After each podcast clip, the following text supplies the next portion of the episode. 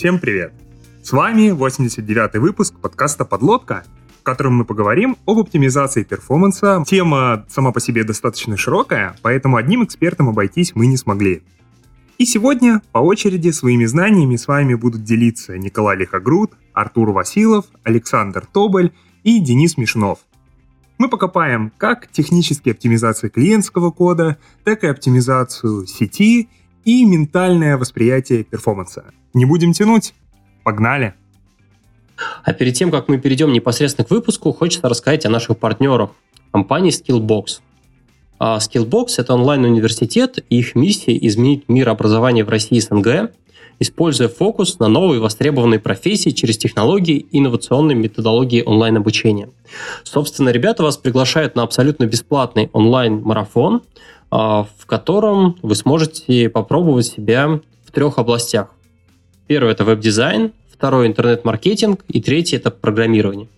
А, собственно, это будет полезно как для студентов, а, которые еще не приобрели какую-то свою первую профессию, и а, вам, ребята, он поможет а, выбрать ту самую профессию осознанно. А также для уже состоявшихся профессионалов, ну, которым, допустим, не нравится своя область или которых хотят расширить кругозор, благодаря этому марафону они могут попробовать себя в какой-то смежной области IT. Собственно, ссылочка есть в описании. А, так что подписывайтесь, ребята, регистрируйтесь на мероприятие. А теперь к выпуску. Наш следующий гость – Денис Мишинов. Фронтенд-разработчик, независимый консультант, спикер на международных конференциях и автор Smashing Magazine. Денис, привет. Привет. Привет, привет. А, давай, чтобы разогнаться, расскажи вообще, как ты пришел к такой жизни, почему ты стал вообще думать о перформансе и даже рассказывать о нем на конференциях? Ну, эм, все началось с того, что я прочитал очень интересную э, книгу э, Engineering Time, что-то такое. Точно название не помню, к сожалению, я могу потом э, ссылку скинуть. И в этой книге э, мне очень понравилась идея подхода к, ко времени с точки зрения инженеров. И я начал размышлять на эту тему, но так как я человек достаточно... Хотя я сам работаю с цифрами, я программирую, все это э, все понятно, но я очень скептически отношусь к цифрам. Поэтому мне э, стало интересно рассмотреть, психолог... э, рассмотреть э, производительность с точки зрения не просто каких цифр, а с точки зрения того, как, в принципе, почему мы э, нас стали задумываться о понятии производительность. Э, как эта производительность влияет на людей. Потому что очень часто в нашей индустрии получается такая ситуация, когда все говорят о какой-то вещи, что прям, ну это очень круто, это нужно знать, это обязательно. А в итоге получается так, что пользователям-то в принципе по барабану, что, что есть эта вещь, что нет этой вещи. Э, и мне, мне захотелось посмотреть, насколько производительность подвержена этому фактору того, что влияет ли она каким-то образом на пользователя или нет. Потому что все мы э, хорошо знакомы с различной статистикой, когда там Amazon, предположим, э, скорость загрузки на одну секунду, там у них ревеню идет вверх прям э, шагами. Но эм, суть-то не в том. Производительность же, она не измеряется в каких-то... В, исключительно в деньгах, правильно? И вот эм, мне стало интересно, э, что вообще подразумевается под производительностью вебе. А, ну, кстати, вот тут я не могу прям с тобой сильно согласиться, потому что а, так получилось, что в Авито я тоже занимаюсь производительностью, мы как раз делали очень похожие эксперименты. Мы тоже считали, сколько вот а, мы там теряем из-за каждой лишней секунды в скорости загрузки сайта, в скорости загрузки экранов мобильных приложений, во всем вот этом. И там действительно есть очень-очень-очень заметные вещи, которые легко и просто объяснить бизнесу, почему вот какая-то команда должна не выкатить продукт продуктовую фичу, а потратить спринт чисто на технологические улучшения, например? А, да, э, дело в том, что э, это нисколько не противоречит тому, что я говорю. Э, это только подтверждает идею того, что менеджменту гораздо проще продать цифры. Если у тебя есть что-то основанное на цифрах, менеджмент это понимает. Если ты приходишь к менеджменту и основываешь что-то на психологии, менеджмент смотрит э, на тебя квадратными глазами и э, не понимает вообще, о чем ты говоришь. У них души просто нет. Да, им нужно, понимаешь, эм, им нужен бизнес-план, им нужно на чем-то это основывать. Поэтому им нужны цифры. Именно поэтому существует статистика, когда компания, предположим, я же говорю, Amazon тот же, предположим, секунду убирает, у них ревеню идет вверх. Но э, у меня был совершенно противоположный опыт с цифрами. Именно поэтому э, я начал задумываться, как бы, что статистика это в принципе, которую мы все знаем, про которую мы все слышим, про которую нам рассказывают на конференциях, это достаточно однобокая вещь. Потому что она показывает э, исключительно сценарий в конкретный период времени для конкретного проекта на конкретной выборке пользователей. А у нас был опыт э, в, если я не ошибаюсь, в 2014 или 2015 году, когда как раз стало это все очень актуально, рассказы про, про секунд, убирание секунд и э, доход вверх идет. Э, в компании, в которой я тогда работал, мы потратили достаточно много времени на то, чтобы э, улучшить производительность нашего приложения. Э, и мы снизили чуть, практически 2 секунды мы убрали при загрузке страницы. То есть там достаточно э, тяжеловесная страница была, и 2 секунды мы убрали. Ну все, думаем, Пошла, пошла. Э, белая полоса сейчас нам пользователи пойдут, принесут наши деньги. И через месяц мы смотрим статистику, и ревеню на самом деле у нас упало в полтора раза за этот месяц, когда после того, как мы э, подняли, э, улучшили статистику. Значит, но все это объяснялось абсолютно тривиальным способом, э, тривиальным э, образом. Э, работа по э, улучшению производительности проводилась в месяце июле. А в Норвегии июль – это месяц, когда все, абсолютно все уходят в отпуск. Все уезжают из страны, просто страна вымирает. Соответственно, конечно же, э, ревеню идет вниз. И если бы я был настолько злостным человеком, я бы мог просто эту, эту, это обернуть в статистику и сказать, что, ребята, производительность – это плохо, вы теряете деньги. Потому что эм, мы не говорим про все объективные причины, которые привели к увеличению ревеню, к снижению ревеню. Здесь очень много факторов может быть. Поэтому э, основываться исключительно на цифры – это хорошо для менеджеров, это хорошо для бизнеса, но по факту для проекта и как он воспринимается пользователем, это может быть нерелевантная ситуация, нерелевантная информация. Предположим, тот же, э, тот же Amazon, предположим, если мы посмотрим на статистические данные, и мы увидим, что вот, предположим, вчера я проверил на WebPageTest скорость загрузки страниц, главной страницы Amazon.com, и у них э, полная загрузка страницы занимает 12,4 секунды. 12,4 секунды. При этом это, это компания с доходом в 90... Да. А ты географически откуда, получается, мерил? Может быть, там... А мерил из Америки. Мерил из Америки. А, из Америки. Да-да-да, из, Далла, из Далласа. А, то есть э, дефолтные, дефолтные установки WebPageTest. Из Америки Amazon.com 12,4 секунды. Полная загрузка страницы.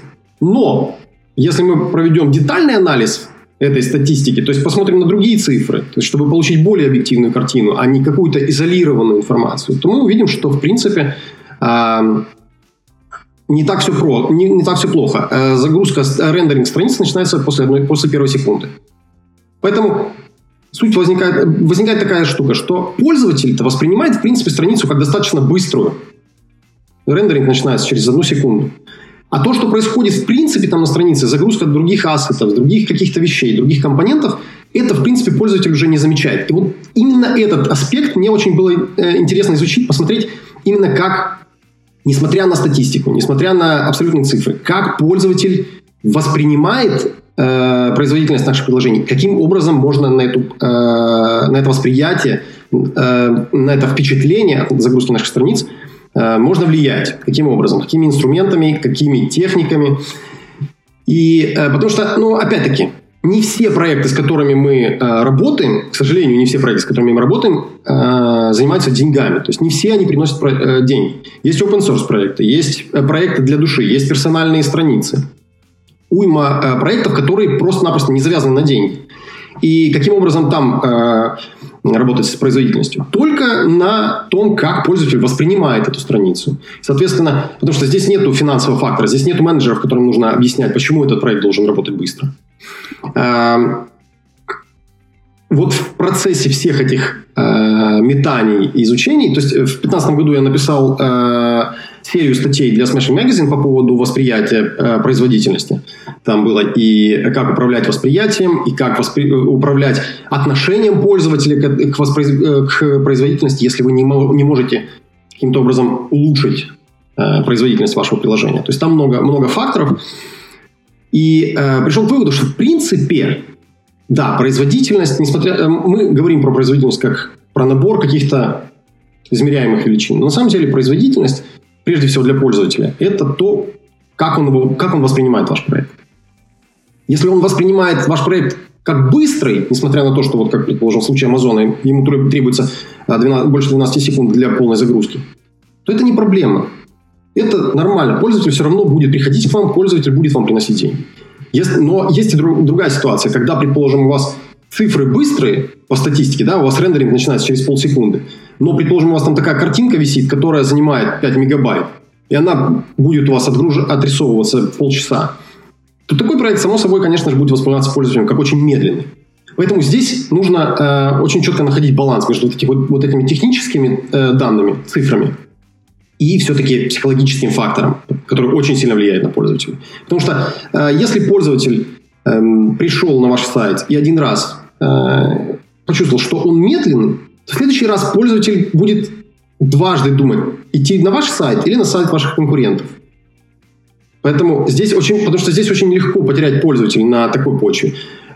Пользователь, вы можете пользователя потерять до того, как вы сможете предоставить пользователю тот прекрасный функционал, который есть на вашем приложении, в вашем приложении, который, и те замечательные функции, которые пользователь может получить на вашем, в вашем приложении. Ну вот э, если мы говорим как раз про а, проекты, ну так если упрощая, которые не направлены на получение прямо денег-денег, а, а какие-то другие, то у нас все равно есть какие-то целевые действия, да, которые мы хотим от пользователей получить. И а, Например, даже тот же наш же сайт, мы хотим, чтобы пользователь кликал по каким-то нашим ссылкам и переходил на э, другие наши истории. Поэтому вот мне кажется, что тут как раз стоит исходить из целевых действий, когда мы пытаемся как-то производительность подвести да, к, к этим бизнес-метрикам. Абсолютно, абсолютно верно, потому что а, производительность тоже, производительность, она же сама по себе тоже не однобокая. Производительность – это очень сложный эм, организм, который, в принципе, развивается достаточно органически в рамках каждого проекта и имеет э, различные грани. То есть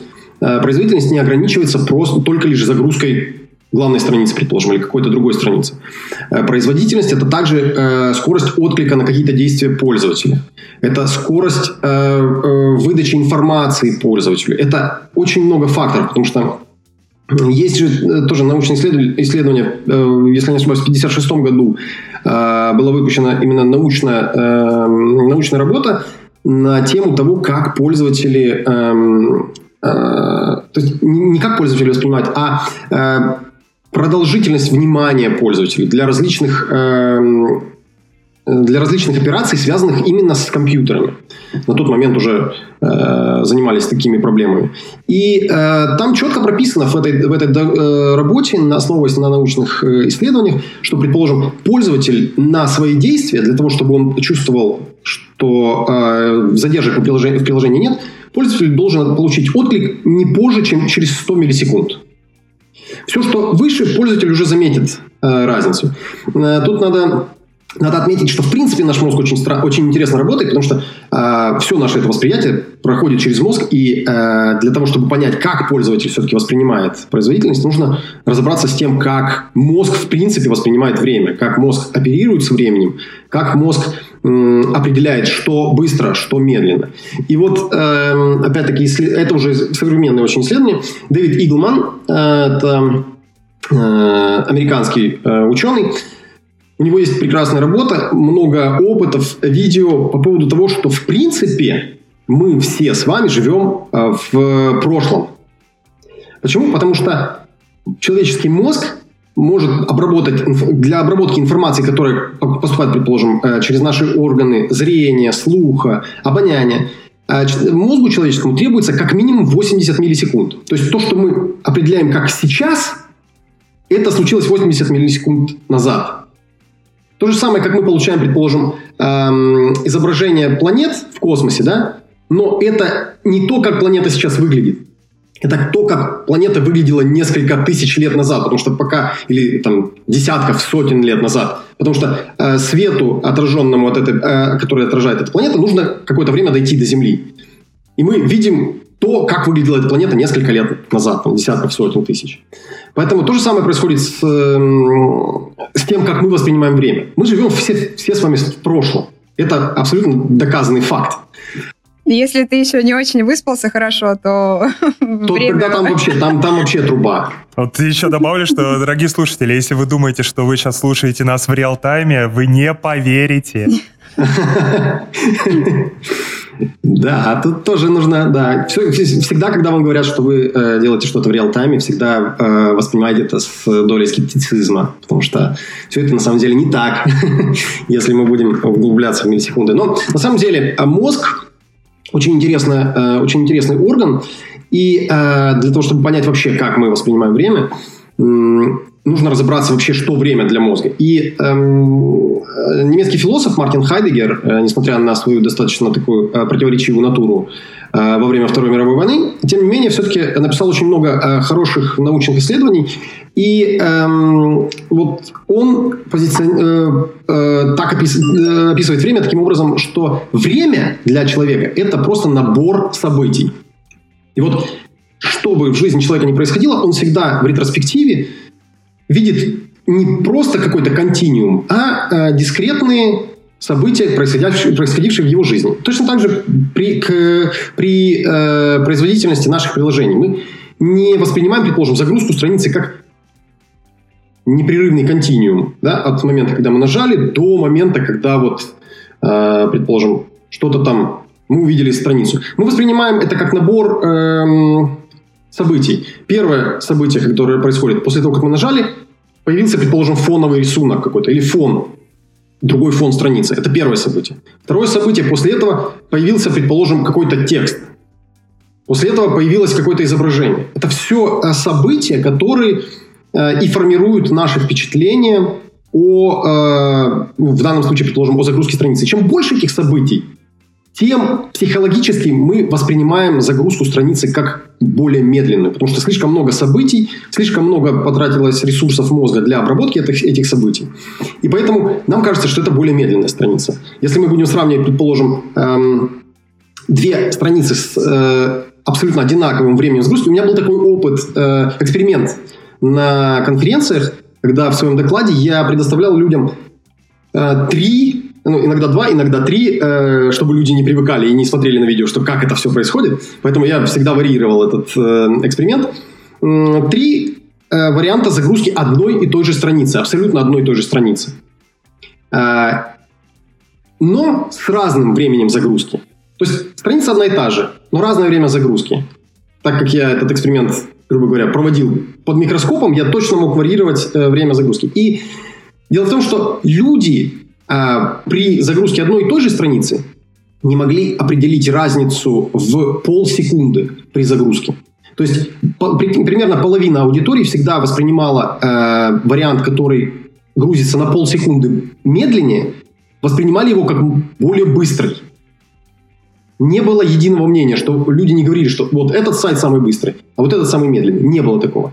А вот у меня сразу же такой вопрос. Не может ли с таким экспериментом то есть быть разный результат в зависимости от количества его проведений. Например, когда я сижу на конференции и один раз вижу вот прогон, да, там один раз загрузился сайт, второй раз мне, конечно, я еще вся такая на кураже, конференция же, спикер, вот. Но если я пользуюсь продуктом, скажем так, ежедневно, то у меня где-то там на подкорках э, все-таки скапливается ощущение, так или иначе, что там один все-таки э, сервис работает чуть быстрее, чем другой. Вот такой, мне кажется, да, еще конечно, эффект. конечно. Если, но, опять-таки, для этого нужно, а, а, как правило, для того, чтобы сравнить, э, какой сервис, предположим, работает быстрее, какой медленный, для этого нужно их как минимум друг за дружкой запустить, чтобы понять, чтобы мозг а, грубо говоря, откалибровался по одному проекту, и тут же второй проект он мог с этим сравнить. Если они загружаются с каким-то э, временным интервалом между друг другом, то мозгу достаточно сложно определить, э, какой из них быстрее. Но, опять-таки, мозг в этом случае возвращается к нашему сценарию, когда он основывает свой, свое впечатление на вот этих вот на количестве событий, которые происходили. И проект, в котором происходило больше событий, будет восприниматься мозгом как более медленный в данном случае. Если нет возможности сравнить, э, э, грубо говоря, спина к спине два эти проекта сразу. Э, восприятие времени, времени нашим мозгом, это вообще очень интересная тема, но она достаточно сложна в том плане, что все мы с вами разные, и у нас у всех с вами абсолютно разные мозги, да? Каждый мозг индивидуален, каждый мозг может воспринимать время по-своему. Поэтому здесь нужно основываться только на каких-то базовых э, принципах, базовых вещах, э, потому что нет возможности знать, что вот это работает стопроцентно.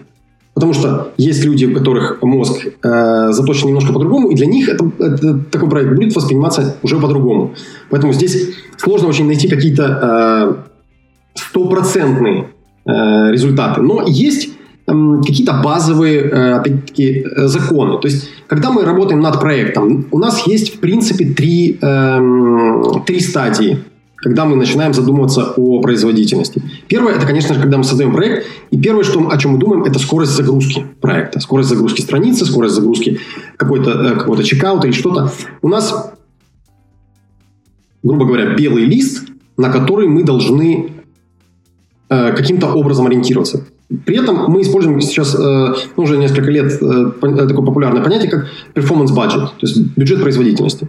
Мы, грубо говоря, сами для себя задаем бюджет производительности для какой-то конкретной страницы, для какого-то конкретного приложения, сколько времени мы можем выделить для этого приложения, для загрузки, чтобы пользователь, не потерять пользователя, чтобы пользователь воспринимал это э, приложение как достаточно быстро. Это первый момент. Здесь мы работаем с э, бюджетом производительности. И здесь мы основываем как раз, основываемся как раз в основном. Все э, статьи, все э, какие-то источники по бюджету производительности основываются как раз на работе 56 года, вот, э, где э, про 100 миллисекунд, про, про э, 2, 2 секунды это э, продолжительность внимания среднего, среднестатистического человека – вот в этом случае основываются. Да? А вот ты как раз ответил на тот вопрос, который я хотел задать. А как вот рассчитать для себя да. бюджет? Да, то есть это основывается на э, абсолютно базовых, э, базовых исследованиях работы человеческого мозга и восприятия времени. Э, бюджет производительности. Дальше второй момент, когда, предположим, э, вы выходите, вы все прочитали по бюджету производительности, вы вышли на рынок, все прекрасно. Но здесь выходит на рынок ваш конкурент, у которого приложение работает быстрее – и здесь возникает вопрос, что делать? Потому что, как правило, сейчас э, пользователь э, очень сильно избалован, и если мы говорим про э, непосредственно веб, так как я в основном веб-разработчик, если мы говорим про веб, очень много схожих проектов, и поэтому для пользователя все играет большую роль. Если производительность даже на секунду вашего проекта ниже, чем у конкурентов, то есть большая вероятность, что э, ваш пользователь уйдет к конкуренту. А вот тут как раз у меня есть вопрос, а насколько валидно сравнивать себя, вот именно свою скорость по сравнению с конкретными конкурентами? Потому что вот у меня есть гипотеза, что, ну вот, например, возьмем, не знаю, Авито, есть у Авито конкуренты, там, Юла, вторую еще mm-hmm. кто-то. А, лично мне кажется, что пользователь не будет оценивать скорость Авито относительно Юлы или Автору, он будет оценивать относительно других продуктов, которыми пользуется каждый день. Да, тут э, очень важный момент. Э, все правильно, э, все правильно ты сказал, Егор.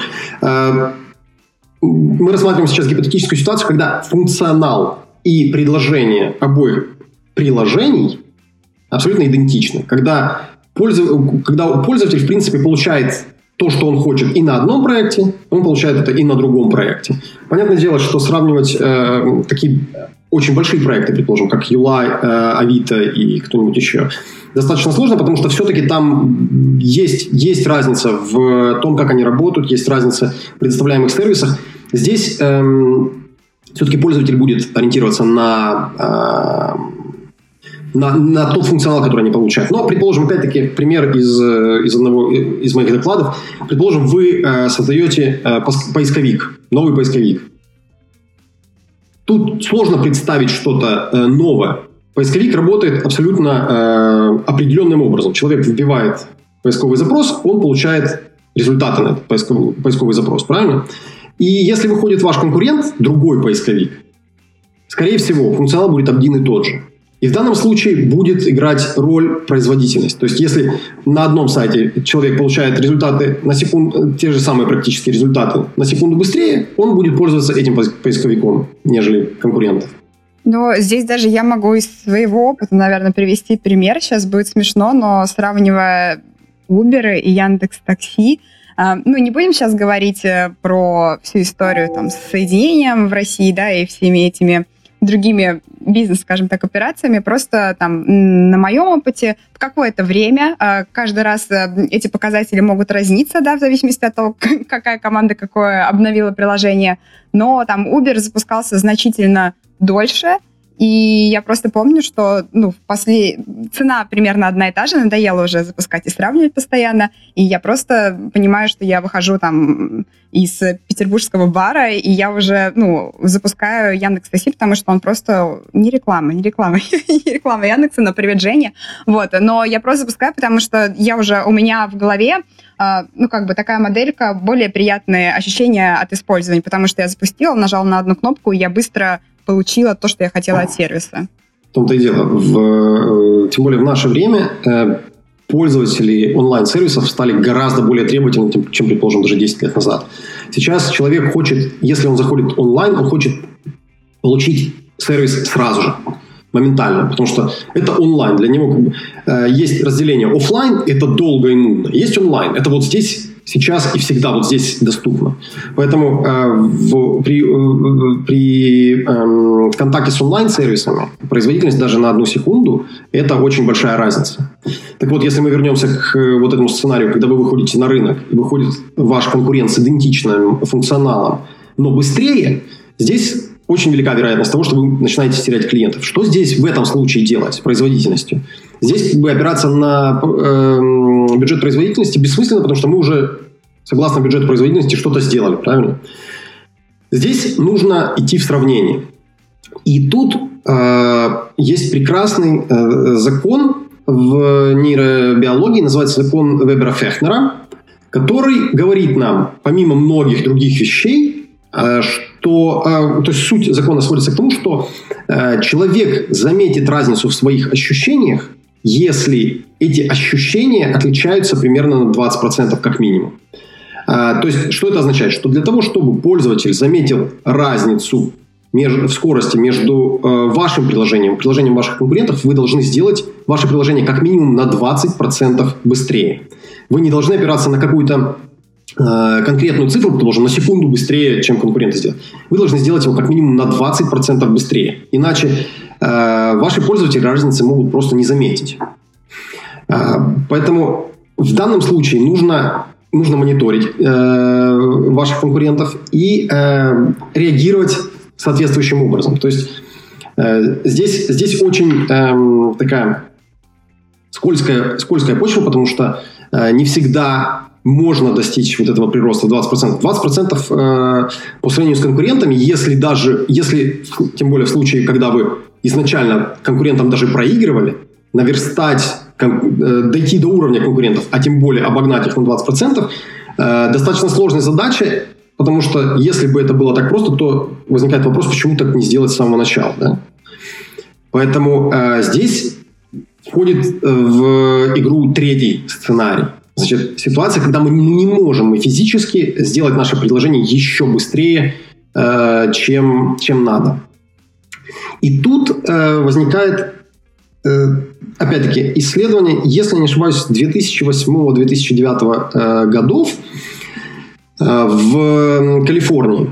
Говорят о том, что для того, чтобы э, пользователь не заметил разницы, то есть здесь мы уже не говорим про э, выигрыш, производительности, да, но нам нужно в нашем случае каким-то образом нивелировать эту разницу в восприятии пользователя. Нам нужно, чтобы пользователь не заметил этой разницы. И тогда мы, в принципе, можем, опять же, использовать закон Вебера-Фехнера и сказать, что если наш проект э, медленнее проекта конкурентов меньше, чем на 20%, то, в принципе, пользователь не заметит этой разницы. То есть, это закон Вебера-Фехнера работает в оба направления. И в улучшение, и в регрессию.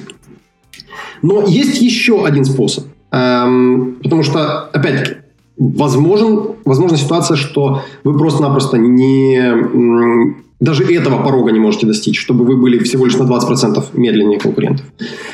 Здесь э, вступает в игру, сейчас я, чтобы глупости не наговорить, я сверюсь с э, своими э, записями, которые у меня тут по, как раз открыты по воркшопу, который я провожу по производительности. И э, в данном случае нам нужно э, идти по пути, так, ладно, все равно уже найду. А, значит, э, геометрического, э, такого, так называемого геометрического э, прогресса, геометрического улучшения, что это означает? Что нам нужно довести время, нашего, время загрузки нашего приложения до математической формулы. Квадратный корень из суммы времени загрузки нашего приложения и времени загрузки приложения конкурентов. Если я не ошибаюсь в математической формуле, а как я говорил, я э, с цифрами не очень хорошо дружу, э, но формулу эту я потом э, приведу. Она есть у меня на слайдах э, для доклад, в докладах. Э, если кто-то заинтересуется, может найти. И если я сейчас сказал глупость, они меня поправят. Но тем не менее, Насколько я помню, формула такая, что квадратный корень из суммы вот этих вот времен. Это будет время больше, чем э, 20% разницы между проектами. Но, э, опять-таки, как показывает вот это исследование в Калифорнии в 2008 году, при, таких, раз, при такой разнице времени человек эту разницу заметит, но она не будет для него играть ключевой роли принятии решений выбрать тот сервис или тот сервис. И вот здесь вот уже будут выходить, э, э, вступать в игру тот функционал, те, предположим, какие-то психологические качества, связанные с конкретным брендом, с какими-то такими вещами, вот они будут играть гораздо более важную роль, нежели вот эта разница во времени. Потому что это, это называется нейтрализация, нейтрализация времени. То есть временной параметр при, при, для пользователя при принятии решения выбрать тот бренд или тот бренд, тот сервис или тот сервис – временный, временной параметр э, нивелируется. Он не имеет значения для пользователя в данном случае. А вот можно здесь сразу же вопрос, э, когда мы говорим о сравнении нашей производительности здесь с точки зрения там, скорости загрузки той же самой, например, нашей там, первой целевой страницы, мы понимаем, как мы должны сравнивать, да, не, относительно, не абсолютно относительно, берем во внимание все эти озвученные Э, выше тезисы, меня вот э, беспокоит, ну не беспокоит, волнует один вопрос. Э, до этого ты озвучил вот историю, мне она очень понравилась, про то, что как мозг воспринимает скорость, и то, что количество событий, наоборот, как бы увеличивает, можно сказать, в голове, да, всю, всю эту историю. И получается, как, как нам посчитать э, ту самую скорость? Мы ее считаем, грубо говоря, до появления там первого элемента на странице или пока в итоге вся наша страница загрузится? Если мы так э, как бы упрощаем, да, и э, разговариваем на примере вот простой загрузки страницы. Просто, например, если я проектирую, работаю над моим продуктом, то с учетом тезиса про то, что большое количество событий визуально скажем так, удлиняет, э, увеличивает э, скорость работы сервиса, точнее, наоборот, уменьшает скорость работы, а, то кажется, что мне лучше не показывать кучу отдельных элементов, как только я их загрузила, грубо говоря, а лучше показать, дать пользователю все сразу же. Вот э, как бы где, где, где мерить все-таки? Ну, э, это очень хороший вопрос. Почему? Потому что э, тут действительно может прослеживаться некоторая такая э, конфронтация в идеологии. То есть э, говорят же, что вроде бы нужно как можно быстрее отдавать элементы пользователю на страницу, да, э, чтобы пользователь не чувствовал, что ваше приложение медленное.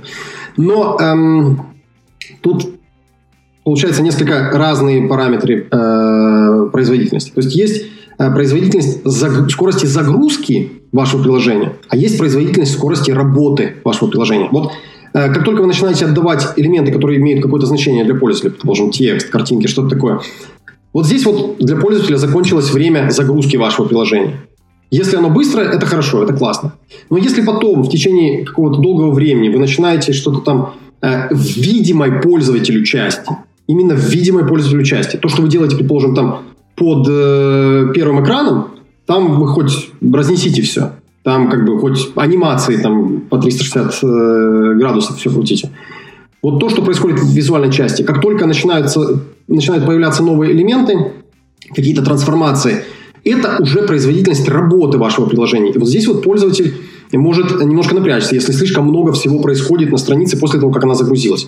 А, если говорить, опять-таки, закон, э, языком каких-то более таких осязаемых вещей, есть определенные спецификации, которые говорят нам, которые диктуют нам параметры, э, на которых можно измерять более или менее воспроиз... эм, именно восприятие пользователя. То есть есть параметры first paint time, first contentful paint, first meaningful paint. Это, вот, предположим, три основы, да, э, которые, э, которые исходят из, точнее, meaningful, э, meaningful paint. Это не стандартизированный, не стандартизированное время, стандартизированное только first paint и first contentful paint. Это спецификация paint API, если я не ошибаюсь. Или paint timing, paint timing, по-моему, да. И вот Первый параметр, first paint, а, определяет время, в течение, э, э, которое потребовалось странице перейти от состояния, когда пользователь нажал, предположим, э, кнопку Go или Enter в строке адресной, и до момента, когда фон страницы поменялся на что-то другое. То есть, предположим, фоновый, рис, фоновый рисунок или просто цвет фона поменялся. То есть это достаточно такое время по большому счету бесполезное, но оно уже э, э, сигнализирует пользователю о том, что в принципе что-то происходит. Он, у него не завис браузер, все, что-то происходит, да? Какая-то активность есть. Дальше, First Contentful Paint – это время, которое гораздо более важно для пользователя, когда на экране отображается, начинает отображаться первый э, элемент, который для пользователя может иметь какое-то значение. Эти э, список этих элементов, он строго э, определен в спецификации тоже. Это изображение, это текст, э, параграф, это заголовки. Э, элементы, которые несут какую-то смысловую нагрузку. То есть Они как раз могут от целевых действий, я думаю, и должны, по идее, зависеть. Конечно, конечно. И, э, но, опять-таки, не каждый э, элемент, который считается согласно спецификации contentful, предположим, изображение, не обязательно это изображение э, означает, что сайт можно уже использовать или что сайт загрузился до какого-то э, нормального состояния. И тут э, сообщество разработало не то, что разработало, а пришло к идее так, так называемого first meaningful paint. Это когда на сайте отображается что-то, что пользователь уже в принципе может воспринимать как какой-то какой сайт, какая-то информация, которая для него имеет действительно э, большое значение. Проблема в отсутствии стандартизации по данному времени в том, что для каждого отдельно взятого проекта, для каждого отдельно взятого сайта это время будет свое. Предположим, если мы говорим опять-таки про э, поисковик, э, какой-то новый, то для него First Meaningful Paint будет время, когда появился, появилось поле ввода текста какие-то э, логотипы, названия, это для пользователя не особо имеет значение. Для него имеет значение вот это, вот это поле ввода. Если мы говорим, предположим, про э, какой-то э, онлайн-торговлю, предположим, какую-то, то, возможно, для пользователя первый content, первый meaningful paint это будет отображение каких-то продуктов, список продуктов, предположим. Для него не будет важно там, э, кон, э, как с нами связаться, или там карта, или что-то такое.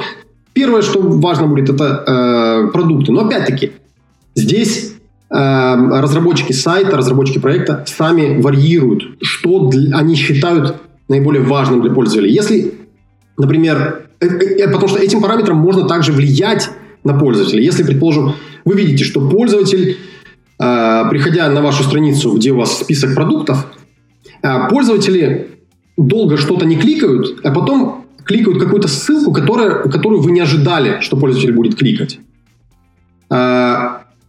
Э, в данном случае получается дисбаланс между тем, что вы ожидаете от пользователя, и то, что пользователь действительно хочет сделать на этой странице. Здесь вы можете использовать это uh, First Meaningful Paint, вы можете пользователя, грубо говоря, направлять. То есть вам нужно тогда четко разделить по времени загрузки вот эти два элемента. То, что, на что пользователь кликает, и то, на что вы хотите, чтобы пользователь кликал. И выдавать первым то, э, куда вы хотите, чтобы пользователь кликнул. Выдавать вот эти вот э, списки продуктов. Для того, чтобы пользователь переключил свое внимание на а, вот эти продукты. А, Почему? Эм, тут, тут вот важно э, сделать э, одну ремарку по поводу того, как в принципе, потому что вот это событие, да, для пользователя события загрузились продукты, для пользователя события загрузилась какая-то кнопка, на которую они еще хотели бы кликнуть. Это два разных события, но э, они входят в общий процесс загрузки страницы. И вот, э, вот этот процесс загрузки страницы, несмотря на то, что он из маленьких событий состоит, он тоже является одним большим событием. И тут нужно э, понимать, как мозг воспринимает, в принципе, события, как мозг реаги- э, работает в рамках одного события. Вот, предположим, э, загрузка страницы, или загрузка списка продуктов, или загрузка кнопки. А, с психологической точки зрения, есть две фазы. В каждом событии есть две фазы. Пассивная фаза и активная фаза. Пассивная фаза – это когда мы уже ожидаем результат, но результата еще нету. И активная фаза, когда что-то происходит, мы отвлекаемся, результата, конечно, еще результата нет, но что-то происходит, и наш мозг входит в фазу активности. Это активная фаза. И вот э, задача э, разработчиков, задача э, маркетологов в том числе, потому что эта тема для маркетологов очень интересна тоже. Задача в том, чтобы если вы не можете, предположим, сократить вот какое-то событие, сжать его, то ваша задача, как специалиста, сделать так, чтобы в этом событии как можно короче была пассивная фаза, когда ничего не происходит, и как можно длиннее активная фаза, если вы не можете э, э, повлиять на само событие целиком. Вот э, по этому поводу очень э, интересная история произошла в Америке в 2009 году в аэропорту э, Далласа, в Техасе, не в том, который, который самый большой, а небольшой региональный, региональный э, аэропорт. Так вот, у них произошла э, интересная ситуация. Пользователи, точнее не пользователи, а пассажиры в данном случае, начали пользоваться на то, что очень уж, очень уж долго э, им приходится ждать, чтобы получить багаж, когда они прилетают в аэропорт Далласа. И э, администрация аэропорта решила как бы пойти навстречу э, пассажирам и увеличила количество людей, работающих на линии э, обработки и выдачи багажа. Ну, вроде бы как, вроде бы как закрыли проблему, да, но количество жалоб не уменьшилось. Все равно пользователи жаловались, что слишком долго происходит выдача багажа. И э, вот тут возникает, возникла интересная ситуация. Э, то есть история умалчивает, кто конкретно пришел к этой идее, но решение нашлось не техническое, как вот увеличение людей на, на линии обработки этого багажа, а психологическое. Значит, э, определили, что для того, чтобы простому пассажиру после посадки самолета дойти от самолета до э, ленты выдачи багажа, нужно э, 7 минут. И потом, предположим, он, э, вернее, нужно э, пройти одну минуту, и потом 7 минут он стоит и ждет. То есть в среднем время, время выдачи багажа было 8 минут. В принципе, небольшое время, да? Но э, человеку нужно всего минуту, чтобы дойти до линии выдачи багажа, и 7 минут он стоит и ждет этот багаж. И для того, чтобы решить эту проблему, пришли к очень интересному э, заключению. Стали сажать самолеты в гейт, который находится гораздо дальше от линии выдачи багажа. И теперь простому пассажиру для того, чтобы дойти до этой ленты выдачи багажа, нужно было 7 минут. И ждал он только одну минуту. По итогу время выдачи багажа не поменялось. 8 минут так и осталось. Но за счет того, что э, пассажирам приходилось 7 минут идти и всего лишь одну минуту ждать, то есть вот эти 7 минут – это активная фаза как раз. Они вроде бы результат не получили, но они, они чем-то заняты. Это активная фаза. И всего одна минута пассивной фазы, когда они стоят, ждут. Вот после этого количество жалоб снизилось до нуля. Технически ничего не поменялось. Время осталось тем же самым. Но восприятие пассажиров, отношение пассажиров к этому времени ожидания поменялось кардинально. То есть это такое уже эм, высокоуровневое э, управление восприятием пользователей, когда вы не можете эм, повлиять конкретно на какое-то время загрузки, э, отклика на действия пользователя и так далее. А какими вот э, прям из практики способами мы можем как разработчиками воспользоваться? Показывать activity индикатор будет равно тому, что наш э, человек прилетел и идет по аэропорту? Все-таки кажется, что тут немножечко разная история. Это очень хороший вопрос. Почему? Потому что, да, на протяжении многих лет мы ну, подавляющее, большинство проектов использовало э, э, индикаторы прогресса, индикаторы загрузки, да, то есть качестве вот именно вот этого отвлекающего фактора. Но мы настолько уже наелись этими индикаторами загрузки, что для простого человека э, индикатор загрузки это э, равно тому же самому пассивному э, ожиданию, да, то есть человек, видя индикатор загрузки, он понимает, что ничего не происходит. И что разработчики не справились, и это был их последний Просто-напросто разработчикам было лень, или они такие корявые, или они такие неумелые, что они не могут довести до ума это приложение. Поэтому, на самом деле, э, несмотря на то, что э, индикаторы загрузки еще несколько лет назад считались, э, в принципе, э, нормальной практикой, сейчас это считается антипаттерном, потому что это уже показывает э, низкий уровень профессиональный того проекта, с которым вы э, работаете. Есть случаи, когда вы просто вынуждены показать прогресс, э, э, какой-то э, индикатор прогресса. Э, есть даже случаи, когда э, скорость это не то, что пользователь хочет на самом деле. Но мы про это сейчас поговорим, у нас еще время немножко есть. Но эм, какие способы использовать вот эту активную фазу и пассивную фазу. А есть э, вот многие, э, некоторые проекты переходят, перешли на такое понятие, как э, skeleton screens. Э, когда, предположим, э, для, типично для Фейсбука, Facebook, по-моему, э, три или даже четыре года назад они начали первое это делать. Когда вы загружаете страницу, у вас отображается, грубо говоря, скелет страницы. То есть placeholder для картинки, какой, как бы текст, то есть просто серые полоски, и вы уже видите, что, а, то есть вот здесь вот будет контент, уже что-то происходит. Это по, по своей сути ничем не отличается от э, индикатора прогресса. Просто другое графическое э, представление, по большому счету. Но это уже, как, грубо говоря, персонализирует то, что пользователь видит, и э, персонализирует это по отношению к конкретному проекту, на котором э, пользователь находится. Да, плюс тут кажется, что мозг э, сразу же начинает додумывать и фантазировать, Конечно. Э, что там будет на этой странице, поэтому вот это та самая Конечно. работа. Вот, э, предположим, Medium тоже э, бло, э, платформа для блога. Они интересно, они пришли к интересной технике, когда они загружали текст, потому что ну, текст, в принципе, загрузить это э, немного времени нужно, да, текст идет сразу у нас в HTML, и он сразу же отображается. Но э, много времени э, занимала загрузка изображений. Что они сделали? Они просто-напросто показывали placeholder фоновым цветом, основным фоновым цветом рисунка, который на нем будет. То есть они индексировали рисунки при загрузке, при загрузке пользователями рисунков, они индексировали, определяли основной э, цвет этого э, изображения.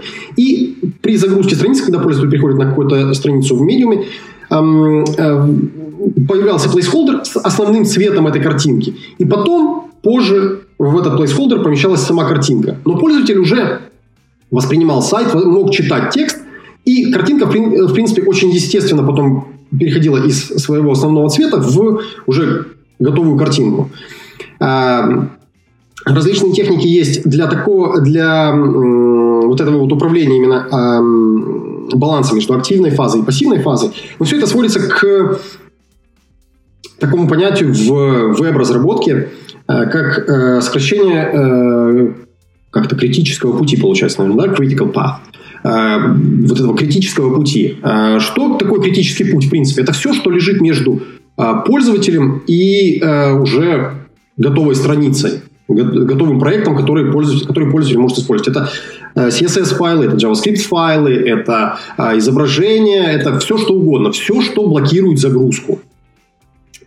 А, потому что мы знаем, что и CSS, и JavaScript, и э, изображение не блокируют загрузку, но, а, тем не менее, они могут повлиять, если мы, предположим, говорим про сайт, э, посвященный фотографии, отсутствие фотографий существенно повлияет на восприятие пользователям этого проекта, правильно? Поэтому все вот эти вот факторы влияют. И для того, чтобы как можно больше перевести пользователя из э, пассивной фазы в активную фазу, нужно, чтобы вот этих вот элементов как можно меньше стояло между пользователем и конечным результатом.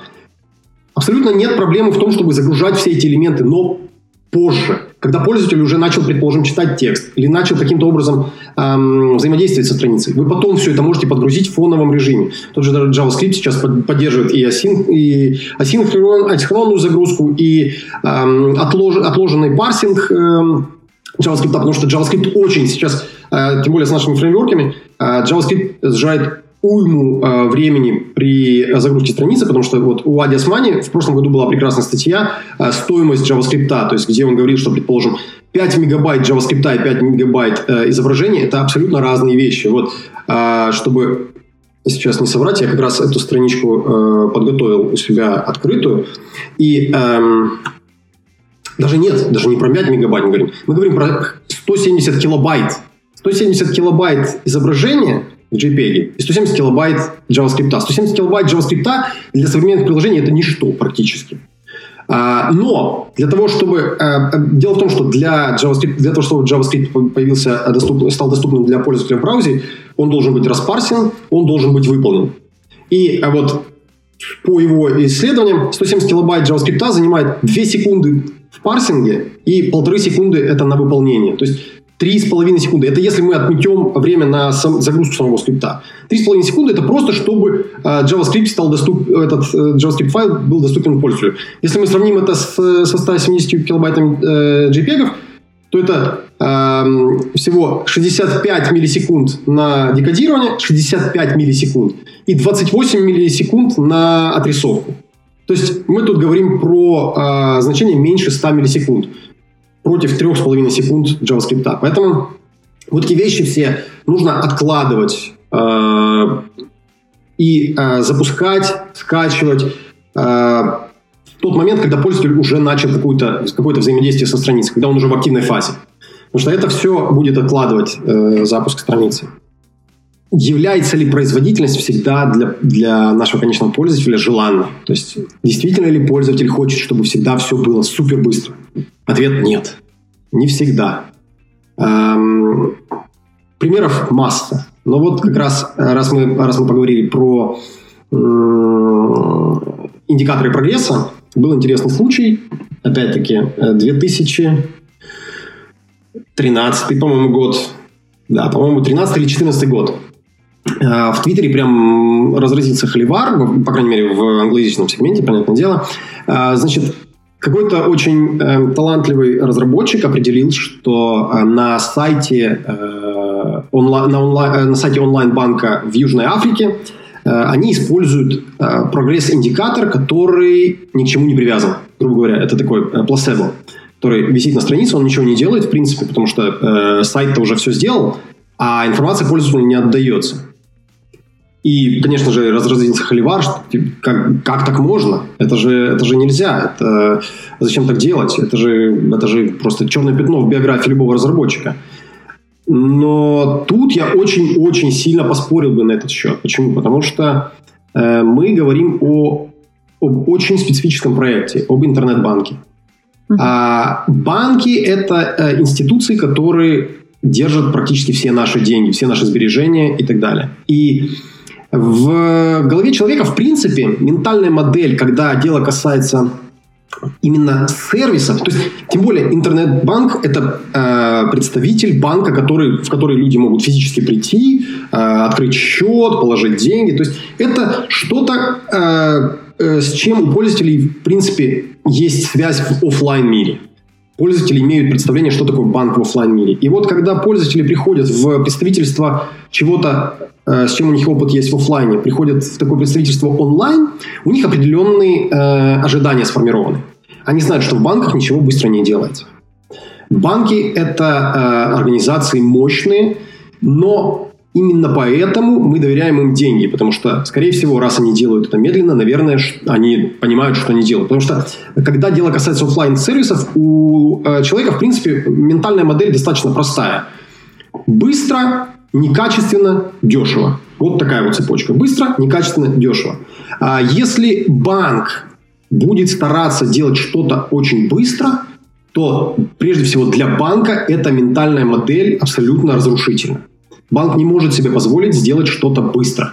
Иначе э, пользователь просто-напросто будет воспринимать это как, э, ну, э, несколько... Что-то, что пошло не что так. Что-то да. пошло не так, потому что э, пользователь будет, э, будет переспрашивать, пользователь будет звонить в банк, спрашивать, а действительно ли прошла транзакция, а действительно ли это про- э, получилось.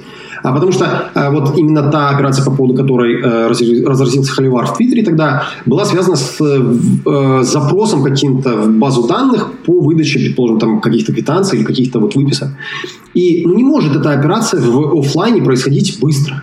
Точно так же в онлайне, потому что, э, естественно, если эта операция будет проведена быстро, пользователь начнет сомневаться, а действительно ли все выписки он получил. А точно ли они правильные? Пользователь начнет тратить время на то, чтобы в них разбираться. И в данном случае разработчики решали не техническую задачу, ставя этот прогресс-индикатор, а психологическую задачу. Им нужно было, чтобы пользователь никоим образом не сомневался в качестве предоставленной услуги и никоим образом не сомневался в качестве самого банка.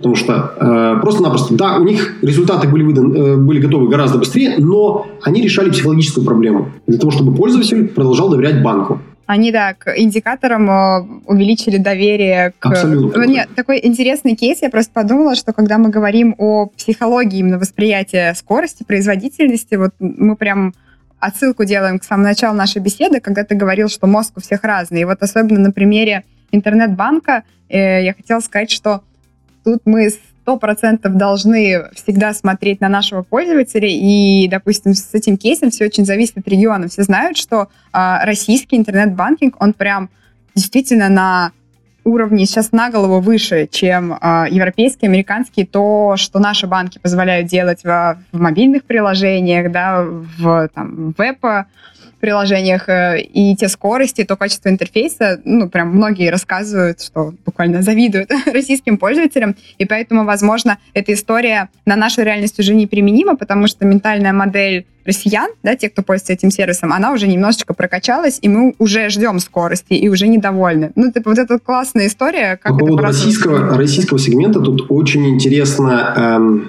тут надо, надо э, понимать один момент. В российском сегменте есть, э, в банковском сегменте есть игрок, который не имеет никаких офлайн офисов, да, Тинькофф. Mm-hmm. Никакой рекламы абсолютно. Э, просто э, факт. Uh, Недавно и... вот только банкоматы они поставили. Да, только-только, да. Но начинали они исключительно как онлайн-банк. И в данном случае им на самом деле э, с точки зрения разработчика, с точки зрения разработки, у них э, был очень хороший козырь пользователям, у пользователей не было офлайн э, ожидания конкретно по этому банку. И поэтому в Тинькофф могли работать с производительностью и предоставлять все сервисы очень быстро. После этого тут началась цепная реакция. Значит, смотрите, какая штука. Тинькофф позволяет себе делать классные приложения, быстрые. Тут приходят банки с офлайн э, представительствами, они смотрят, что есть, что предоставляет Тинькофф, и, само собой, конечно же, они пытаются подтягивать свои приложения, чтобы предоставлять сервисы, это понятно, у всех разные, но предоставлять какие-то эм, современные э, способы доставки информации пользователю. Это и быстро, это и качественно. И тут уже вот этот онлайн-представительство начинает подтягивать онлайн-представительство других банков. И все это работает на самом деле только на выгоду конечному пользователю. И это очень классно. А, все правильно, что а, в, Европе а, не так много а, банков, которые, которые а, не имеют офлайн представительств. А, несмотря на то, что есть, предположим, у нас в Норвегии очень много банков, которые имеют только один главный офис в Осло. Но, тем не менее, счета можно открыть по всей стране. Грубо говоря, для людей, которые живут, предположим, на севере Норвегии, для них тоже нет офлайн представительства этого банка. И они, опять-таки, они ожидают, что это будет работать быстро. Но, в принципе, в Норвегии э, все ожидают, что онлайн-сервис работает быстро, потому что тут э, сумасшедшие скорости интернета. Но эм, в, в России очень интересно было наблюдать, на самом деле, за этим процессом, когда э, один игрок предоставляет нестандартный, э, нестандартный ход на рынке, тем самым подтягивая э, других игроков. И все это закручивается э, на том, что на самом деле выгодно пользователю конечному. Это очень классно. Ну, пользователю конкуренция всегда на руку. Конечно, конечно. Чем больше конкурентов, тем, э, тем больше выигрывает конечный пользователь. Это очень классно. Если эти э, различные игроки не вступают в коалиции и монополии. Да. Это так. Поэтому Тут, тут все, опять-таки, все это на все, на каждый кейс нужно смотреть не просто э, в, каком, в какой-то изоляции, а в том контексте, в котором он используется, в том контексте, в контексте аудитории, на которую он рассчитан, в контексте аудитории, которая уже использует этот проект. Тут очень много факторов э, для того, чтобы сказать, предположим, нужно ли пользователям здесь сделать быстрее или не нужно. Ожидают ли этого пользователи или не ожидают. Тут нужно все, все сравнивать. Потому что, опять-таки, вот с российскими банками, даже те, у которых есть офлайн представительства все равно на данный момент пользователи уже не ожидают, что, что банк, онлайн-представительства этих банков будут э, выдавать э, плацебо-индикаторы э, загрузки. Потому что все должно работать уже быстро. Все приложения, по крайней мере, все приложения работают быстро, поэтому должно все быстро работать. Так, давай попробуем подвести, подытожить так нашу беседу. Mm. А, давай я попробую, а ты поправишь и дополнишь меня. Прекрасно. Если да, что. А, вот, я бы разделила м, всю, всю эту историю на две части, нашу работу над производительностью. Во-первых, это первая часть, когда мы прямо как э, инженеры над ней работаем, работаем над технической проблемой, чтобы улучшить скорость, и тогда мы ни в коем случае не должны рассматривать наши некие технические метрики в изоляции от того продукта, над которым мы работаем. Во-первых, мы должны обязательно э, как-то иметь возможность их смачить на бизнес-метрики, как мы говорили в начале, там самая простая история, это там э, наш сервис приносит деньги, бывает чуть сложнее, но так или иначе э, все это мы можем добиться лишь с помощью того, если будем понимать, как пользователь воспринимает нашу производительность. И тогда мы сможем иметь возможность не просто стремиться к абстрактному улучшению в N раз, а понимать, к чему мы идем. Например, то, что 20%, до, меньше 20% нашей работы, можно сказать, что будет бесполезная, да, потому что пользователь Все может не заметить.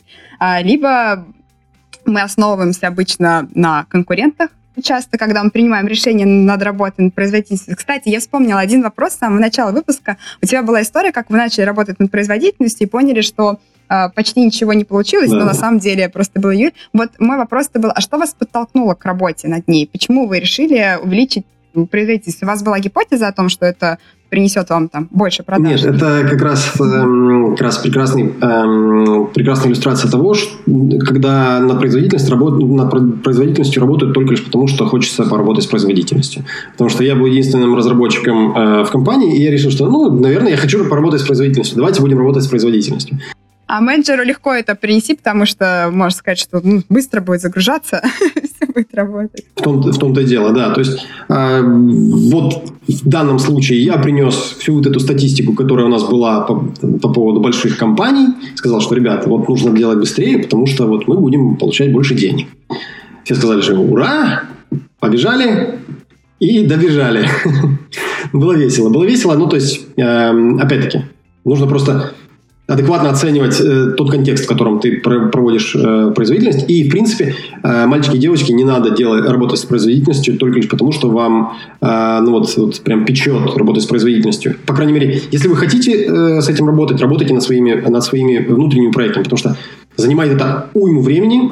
И э, потом, если вы грубо говоря, пользуетесь принципом, что лучше попросить прощения, нежели спросить э, разрешения, и вы рассчитываете на то, что э, впоследствии, если у вас не получится, вы просто попросите прощения у начальства за потраченные месяцы работы, скорее всего, такое не пройдет. Скорее всего, бизнес все-таки вас не поймет в данном случае. Поэтому если вам хочется прям вот просто поработать с производительностью, работайте над своими проектами. Если вы видите проблему на... Если вам проблема возникла на каком-то сайте, с которым вы работаете в качестве э, бизнес-проекта или вы работаете в, качестве, в компании, то тогда нужно уже четко понимать задачи и к чему вы стремитесь. Потому что производительность, при работе с производительностью э, очень сложно понять, когда останавливаться.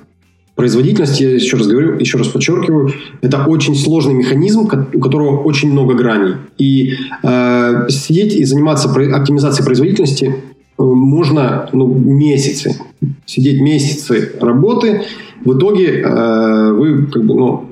А в итоге это июль месяц. Да, в итоге это июль месяц. Да, июль месяц или вы не вышли за 20%, то есть пользователю все равно как бы незаметно, что вы там сделали. Поэтому нужно четко осознавать, а понимать, где ваша точка остановки за которую, в принципе, вам не нужно заходить, потому что есть э, бизнес-задачи, над которыми нужно будет работать помимо производительности. А здесь как раз, да, здесь как раз хорошо перейти ко второй части. Вот ты правильно сказал, бизнес-задачи. И у задач обычно есть часто есть несколько решений. И вообще, когда мы нашли только одно решение, оно часто бывает неправильным, самое первое. Да. Так вот здесь можно перейти к тому, что если мы говорим о восприятии производительности, то помимо реального увеличения, увеличения скорости загрузки э, или прочее, есть какие-то психологические приемы, да, которые мы рассмотрели. На примере э, фаз работы мозга, на то, как мы можем создать иллюзию, да, заставить мозг активно ждать, и что иногда, возможно, такие решения, они будут чуть дешевле или даже не чуть дешевле по нашим трудозатратам на них, но при этом окупятся нам с продуктовой точки зрения вообще даже в несколько раз больше. Да, дело в том, что эм, вот когда, когда дело касается психологической оптимизации, вот, например, э, случай с аэропортом в Далласе, э, тут даже по, по итогу, в принципе, они э, своим решением, а у них не стало больше пассажиров, а они, пассажиры не стали приносить больше денег, да? они повлияли на, на лояльность пассажиров.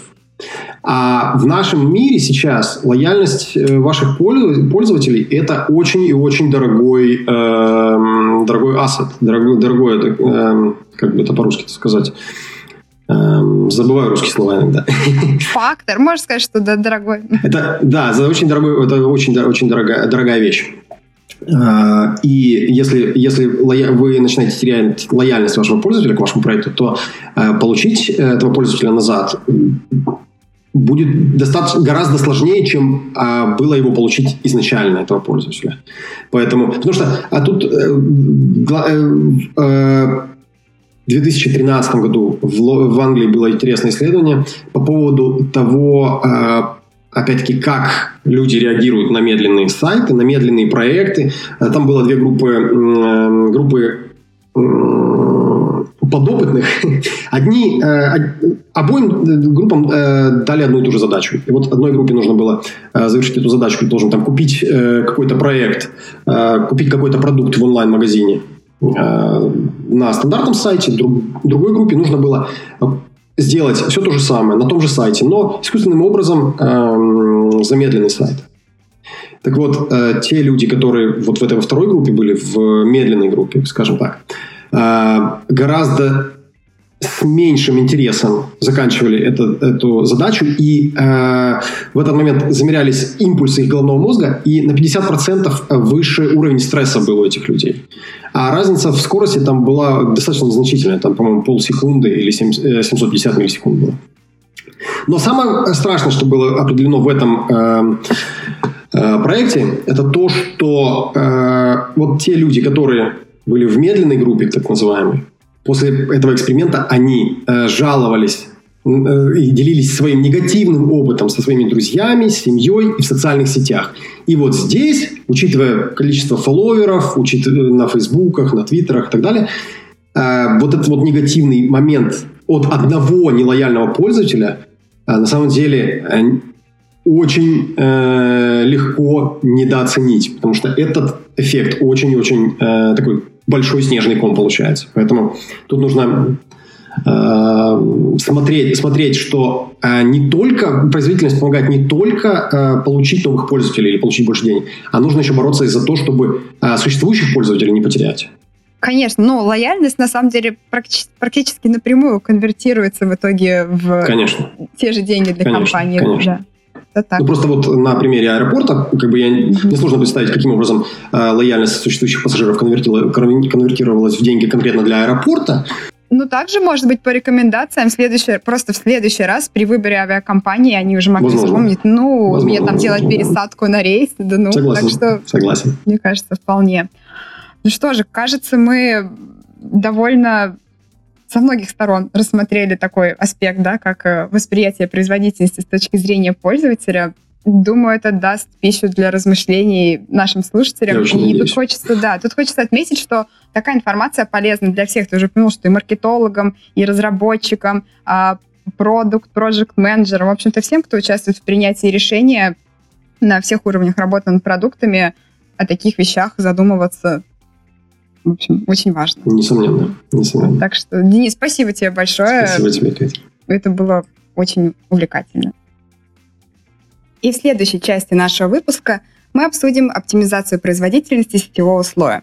Если мы вообще говорим о клиент-серверных приложениях, а крайне малая часть из наших творений не взаимодействует с сервером, то оптимизациями на уровне UI дело на самом деле не ограничивается. Конечно, вставить какие-то красивые анимированные индикаторы в нужные места и показать пользователю, что происходит какая-то сетевая активность, это очень классно, но мы же с вами инженеры, и наверняка можем сделать что-то большее. И под большее я понимаю не вынос запроса из UI-треда, мы такие детали оставим туториалом с Вандерлиха, а давайте сегодня все же попробуем копнуть немного глубже, заглянуть, может быть, в кишочки нашего любимого HTTP клиента и все в этом духе. И поможет нам в этом Александр Тоболь. А Саша – руководитель разработки платформ видео и ленты проекта «Одноклассники» компании Mail.ru Group. Саша, привет. Катя, привет. Всем привет, кто нас слушает. А, да, супер. Саша, расскажи немножечко побольше о своем опыте, чем сейчас занимаешься и почему ты так много знаешь о сетях. Да, ну, последние шесть лет я занимаюсь разработкой э, видеосервиса с, э, со своей большой прекрасной командой разработкой видеосервиса Одноклассников. Вот. И как так получилось, что на самом деле видео — это в большей степени про доставку контента и про работу с сетями. Потому что то, насколько классно и качественно вы будете смотреть видео, насколько оно будет быстро стартовать, насколько у вас будет высокое качество воспроизведения и Надеюсь, что вы никогда не увидите столов и крутилок на своем воспроизведении в Одноклассниках. Это зависит от того, насколько хорошо и качественно у вас настроена сеть, и как вы хорошо работаете с сетью и на клиенте, и на сервере. Отлично. Тогда, я думаю, мы можем начать э, с каких-то вообще базовых вещей, э, о которых должен задуматься, я думаю, ну, любой мобильный разработчик, даже не только тот, кто разрабатывает мобильный клиент для видеостриминга, но и вообще вот общающийся так или иначе с сервером по сетям. Да, ну вот если начинать именно с видео, то, э, как обычно, британские ученые замерили, что вовлеченность пользователей в онлайн-видео в стране очень сильно зависит от скорости интернета. То есть чем у вас выше скорость, тем пользователи больше таких абстрактных очков набирают в плане того, что они э, более интересуются онлайн-видео, смотрят его там с мобильных. В России, кстати, очень неплохой интернет по сравнению с миром, то есть мы находимся в верхней трети, то есть нас опережают только не очень большие страны, поэтому для нашего объема страны он у нас на самом деле очень классный. Вот, но при этом э, для того, чтобы быть именно скажем так, в топе видеосервисов, нам необходимо было работать с сетевыми оптимизациями и очень плотно э, погрузиться в сети как на мобильных устройствах, так и, собственно говоря, в серверном тюнинге этого всего. Вот. А, а для того, чтобы понять, на самом деле, насколько неэффективно вы используете сеть, можно начать вот с очень простого примера. А, возьмите, попробуйте загрузить на сервер или скачать с сервера какой-нибудь файл большой. Ну, не знаю, там, возьмите мегабайт 100. Вот, настройте у себя некоторый трафик шейпер, который вам будет делать небольшой пакет лосс, там 0,1% какой-нибудь. Ограничьте скорость на 1 мегабит и попробуйте этот файл скачать, загрузить на скорость в одно TCP соединение и параллельно в 4. И вы увидите, что на самом деле у вас скорость будет вырастать от 2 до 3 раз. То есть, когда мы используем у себя, например, а, для загрузки видеофайлов на наши сервера, то, что пользователи снимают видеоролики у себя в мобильном клиенте, а, мы видим прирост за счет параллелизации загрузки в 2-3 раза. То есть, эффективно всегда, когда вы используете одно TCP-соединение для работы с сетью в вашем приложении, изначально вы недоутилизируете сеть мобильного устройства 2-3 раза. Блин, это довольно крупная цифра. Мне сейчас подумалось, я все пыталась э, провести аналогию к какому-то своему опыту. Я пусть не писала а, приложения, связанные с видеостримингом, но м, в давние времена мы еще делали м, такое приложение для некого магазина и скачивали, сделали предзагрузку данных каталога. Она должна была супер работать в офлайне, мы скачивали весь каталог. И вот мы тоже на старте скачивали э, очень большой zip-архив с кучей данных, поэтому и это была ну, реально большая проблема первого старта. Вот поэтому, блин, два-три раза звучит, звучит как значительное улучшение. А есть э, какая-то метрика или как вообще понять, сколько в параллель нужно пускать коннекшенов, чтобы максимальный профит извлечь? Э, и только исключительно можно это экспериментально подбирать. Я вам скажу, что на самом деле в iOS стандартно в системе настроено так, что это будет от 4 до 6. По-моему, у Mac 6, у iOS это 4 э, параллельных коннекшена к одному серверу, да, как бы если вы дополнительных действий не совершаете. Вот, соответственно, если посмотреть на браузеры, они тоже порядка там вот этих цифр 4-6 параллельных коннекций используют, и кажется, что это довольно оптимально. Хотя на самом деле это очень зависит от множества факторов, от э, пакет-лосса, от э, То есть пакет loss от того, какой процент пакетов у вас не доставляется а, в сети, пропадает, и их протокол, силами протокола, как мы знаем, на уровне TCP эти пакеты восстанавливаются. Зависит это от раунд-трипа, то есть от э, того, насколько э, долго один пакет доходит от клиента до сервера и возвращается обратно. Ну, я уж так уж чуть-чуть веду терминологию, раз мы будем сегодня работать именно с пакет-лоссом, раунд-трипом. Вот. И насколько у вас еще много пакетов реордерится. То есть, когда вы пакет продаете в одном порядке, а приходят они в другом. В принципе, эти три основные характеристики, они описывают состояние сети, и в зависимости от того, какая сеть на клиенте, вам потребуется то или иное количество параллельных соединений. Но на самом деле использовать в плохих сетях TCP это неправильно. И как бы на самом деле мы уже сегодня посмотрим, что Google уже полностью а, пытается отказываться от TCP в доставке контента как на браузеры, так и на мобильные устройства. И уже 17% а, мирового трафика работает на протоколе Quick, от Гугла, который UDP-шный. Вот интересно, получается, что чтобы выбрать оптимальную настройку, мы должны, ну, в идеале знать э, профиль да, э, сети нашего пользователя. Понятно, что они у всех разные, и можно ли тогда такую выдвинуть тезис о том, что, э, ну, если мы хорошо исследуем нашу аудиторию и, допустим, знаем, что, ну, такое специфическое приложение, что 90% пользуются у нас там дома с Wi-Fi и прочее, то мы можем правильно подобрать, соответственно, настройки там нашего ну, на сессии нашей, URL-сессии? Нет, не, мож, не можете подобрать настройки, потому что у всех разный Wi-Fi. У кого-то Wi-Fi дропает пакеты пачками. А еще у а, таких есть такие вещи, очень сложные, глубокие вещи на уровне пакетов. Есть а, пейсер пакетный. Попробую объяснить, что это. Это такая штука, которая говорит, что не надо отправлять пакеты непрерыв, непрерывно. Нужно вымерить скорость на своем канале и давать небольшой интервал между пакетами. Вот э, внутри Квика есть такой пейсер, который раздвигает пакеты. Вот когда мы проводили тесты, мы видели, что Wi-Fi как раз очень э, часто начинает дропать пакеты, когда у них нет интервалов. То есть между ними, когда вы их пачками отправляете по EDP, например, пакеты, вот, он начинает э, высокий дроп идти, если вы между ними не вставляете небольшие задержки. Это все очень на самом деле хитро, и угадать под то, какой Wi-Fi будет у пользователя, почти невозможно. Ну, mm-hmm. иначе бы на самом деле можно было продолжать пользоваться TCP, а Google с 2013 года активно разрабатывает свой протокол Quits, который поверх UDP работает. Я его иногда буду Quick, иногда называть иногда Quits. Вот. Потому что у него последняя C, но вроде его как Quick произносят. А, окей, значит, получается, что а, если у меня нет возможности и ресурсов, и данных для каких-то сложных оптимизаций, мне вообще, как, допустим, мобильному разработчику, проще всего э, оставить как есть, э, скажем так, базовые настройки того, что мне дает ОС в плане взаимодействия с сетью, потому что там уже заложено, правильно, и использование параллельных соединений, э, а, TCP-соединений и прочее. Как, бы, как, как да, мне не напортачить? Оно, да, то есть действительно, наверное, если вы в лоб не собираетесь сильно э, нырять и делать какие-то простые оптимизации, то действительно не стоит переусложнять и можно пользоваться стандартным. Но нужно помнить, что если вы тащите один большой файл, тащите картинку или так далее, то если вы это будете делать в 4 параллельных запроса, то вы позволите себе это ускорить э, в разы просто доставку mm-hmm. этого контента. Тут важно делить задачу на то, когда у вас контент доставляется целиком, как вот Катя вначале привела пример, что вам нужно скачать большой каталог, вы его можете напилить там на 4 части и в 4 range реквеста спокойно выкачать параллельно и стартовать приложение там в 2-3 раза быстрее, чем если бы вы это качали в один поток. Вот. И другой вариант, когда у вас начинаются какие-то задачи, связанные с low latency. Когда у вас идут аудиозвонки, когда у вас идет видеостриминг, да, когда вам необходимо обеспечить определенный уровень задержки, а, то в этом случае TCP вам совсем начинает не подходить. Поэтому и исторически первые даже протоколы звонков, а, именно голосовых аудио-видеозвонков, они уже были поверх UDP. Вот. И на самом деле Google пытается сделать Quick как такую универсальную вещь, как полная замена TCP. То есть они его, с одной стороны, тюнят для того, чтобы он и быстро доставлял контент, а с другой стороны мог работать так, чтобы он работал с low latency.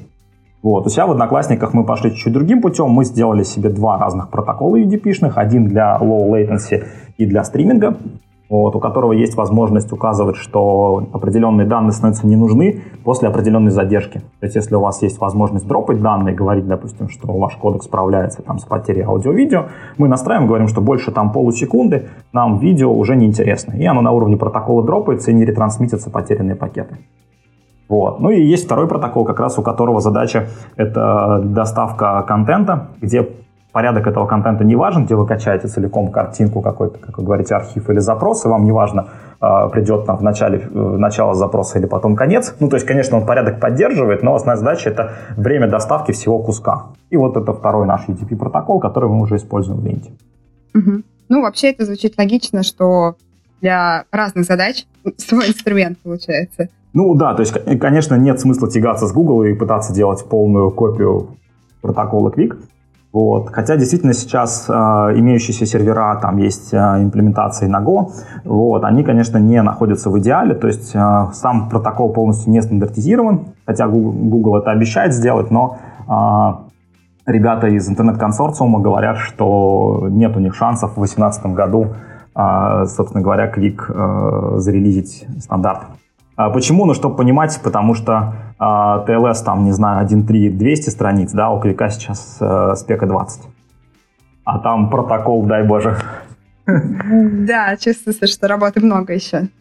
А, у меня еще вопрос. Получается, если у вас свой собственный протокол, то получается у вас и клиенты сервера должны быть обучены, чтобы, э, ну, короче, уметь пришедшие пакеты раз, э, расшифровать, грубо говоря, и превратить вот в ту картинку, которую увидит пользователь. Короче, грубо говоря, нельзя так просто откуда-нибудь э, получить видеострим, ну, не знаю, перехватить URL какой-нибудь, то есть, допустим, вклиниться в ваш трафик, а, перехватить этот видеопоток и его просто стандартным каким-нибудь плеером проиграть.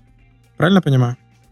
Да, то есть э, если это касается наших мобильных клиентов, то в стриминг приложения OkLife использует э, протокол UDP для стриминга. Вот. На самом деле мы для публичных стримов даже немножко экономим на шифровании. То есть мы не шифруем публичные стримы. Вот, в принципе, внутри все равно этого протокола находится тот же стандартный TLS 1.3, да, как бы. Вот, поэтому действительно дешифровать и что-либо украсть не получится, как и при любом другом, в принципе, взаимодействии. Вот. Но да, протокол свой, и действительно для, перехват... для, того, для того, кто перехватит, это будет просто набор UDP пакетов. Но мы ничего особенного не скрываем, там формат довольно простой, можно догадаться, как бы, как там все это происходит. Ну, все равно Но такая легкая, легкая криптоустойчивость из, из коробки. Но попрограммировать придется, да. Окей. А я предлагаю тогда вот, ну, чуть-чуть вернуться на, а, на более такой а, простой, понятный уровень для большинства разработчиков, которые обычно работают все-таки пока что с, можно сказать так, с базовым а, стеком в виде TCP, TLS и HTTP 1.0 или 2.0? Вот этот вопрос. Можем вот про это поговорить? Какие здесь еще оптимизации мы можем как разработчики совершить? Да, действительно. Ну, давайте, может быть, чуть-чуть, э, раз уж мы решили с самого начала, то начнем с TCP, начнем поговорим, на самом деле, для чего он придумывался. Да, вот мы все им пользуемся. Он э, с 70-х годов придуман, и он был классный и решал все задачи. Вот, и мы до сих пор продолжаем им пользоваться, и очень часто забываем, для чего он был придуман и какие задачи он решает. То есть э, в начале э, интернет был не мобильным. Это сейчас у нас уже там мобильная аудитория э, превышает 70%, я думаю, скоро уже 80% пользователей там, э, и одноклассников и всего мира будет выходить в интернет с мобильных устройств. То есть на самом деле десктопы уже потихонечку отмирают. Но когда придумывали TCP, э, был проводной интернет, были десктопы, и э, его, собственно говоря, задача была э, одна из, это не перегружать ваши маршрутизаторы и роутеры. То есть в случае, если у вас какой-то маршрутизатор на, э, собственно говоря, на вашем маршруте перегружался, он что делал? Он дропал пакет. То есть пакет пропал, TCP понимает, что этот пакет нужно восстановить, он его заретрансмитит, но второе, что для него это было в признак, то нужно сделать бэкпрежа по тому, что не надо столько данных передавать через и так уже перегруженное устройство. Поэтому TCP автоматически схлопывает некоторый congestion window, не буду уж сегодня на пальцах в него нырять, вот, но его суть в том, что он уменьшает э, скорость передачи. Вот, и э, для того, чтобы разгрузить раутер и чтобы дальше перестали пропадать пакеты. Это очень классная штука, и все было здорово до тех пор, пока к нам не пришел беспроводной интернет, где потеря пакета означает не то, что у вас ваш Wi-Fi роутер домашний перегрузился, да, вряд ли вы своим телефоном перегрузите домашний роутер, а то, что вы зашли за стенку, там, не знаю, появились какие-то помехи, лифт у вас приехал на... А если у нас сменилась э, вышка, там вообще все плохо, да? Правильно? О, при смене сотовой вышки это вообще здорово, так как TCP логично разрабатывался для стационарных, э, говоря, устройств, он как минимум не переживает смену IP-адреса. То есть в случае, если у вас сменяется вышка, то в большинстве процентов случаев у вас сменится IP-адрес, я даже сказал в 100% случаев, вот, и TCP будет перестанавливать соединение. Поэтому, если вы движетесь, у вас все проваливается, и дальше вот происходит восстановка соединения.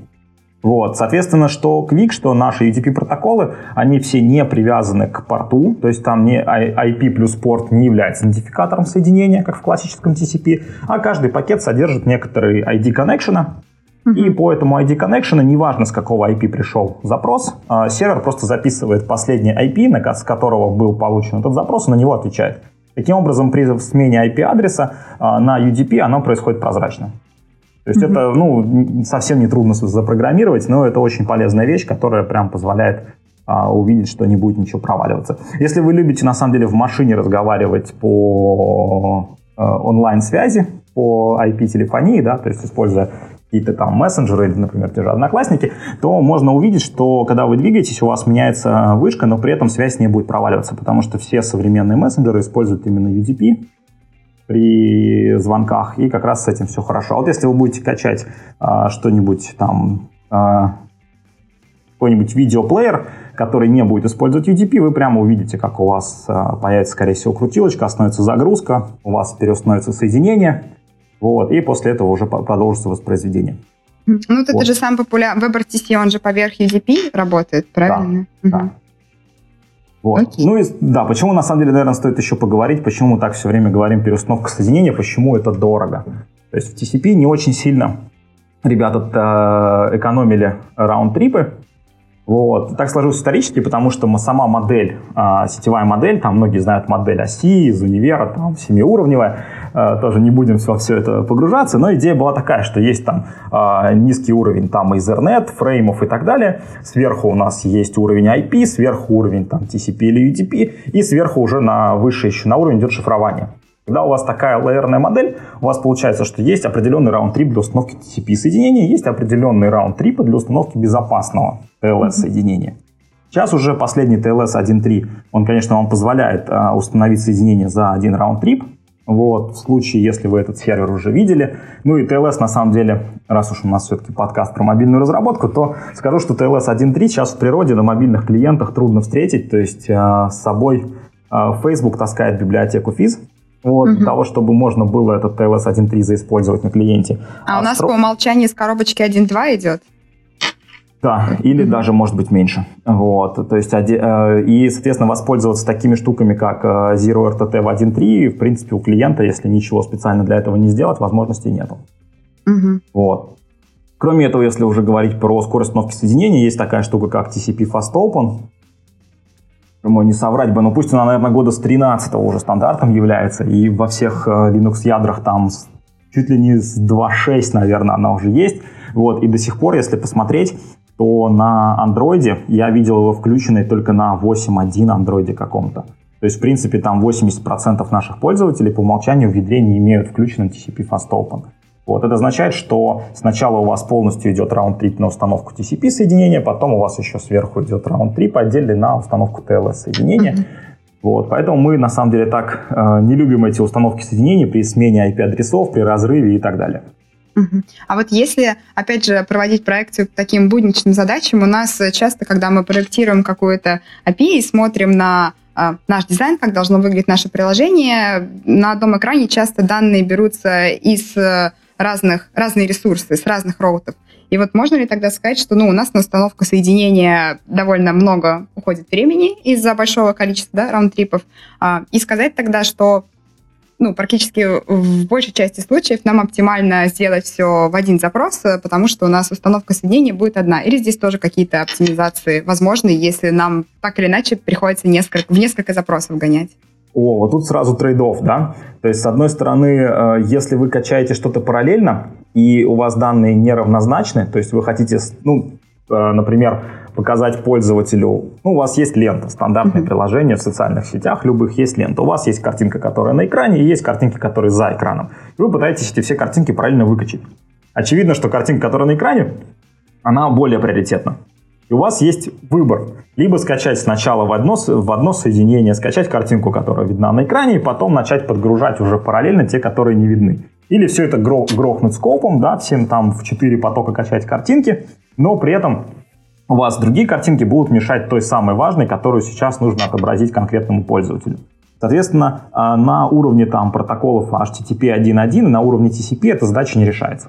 Это как раз то, почему сначала придумали HTTP 2.0, который вам позволяет э, делать э, параллельно массу запросов и при этом их приоритизировать. Угу. И самое главное, что он вам еще позволяет, HTTP 2.0, раз уж мы к нему пришли, как решение этой задачи, он еще позволяет отменять загрузку.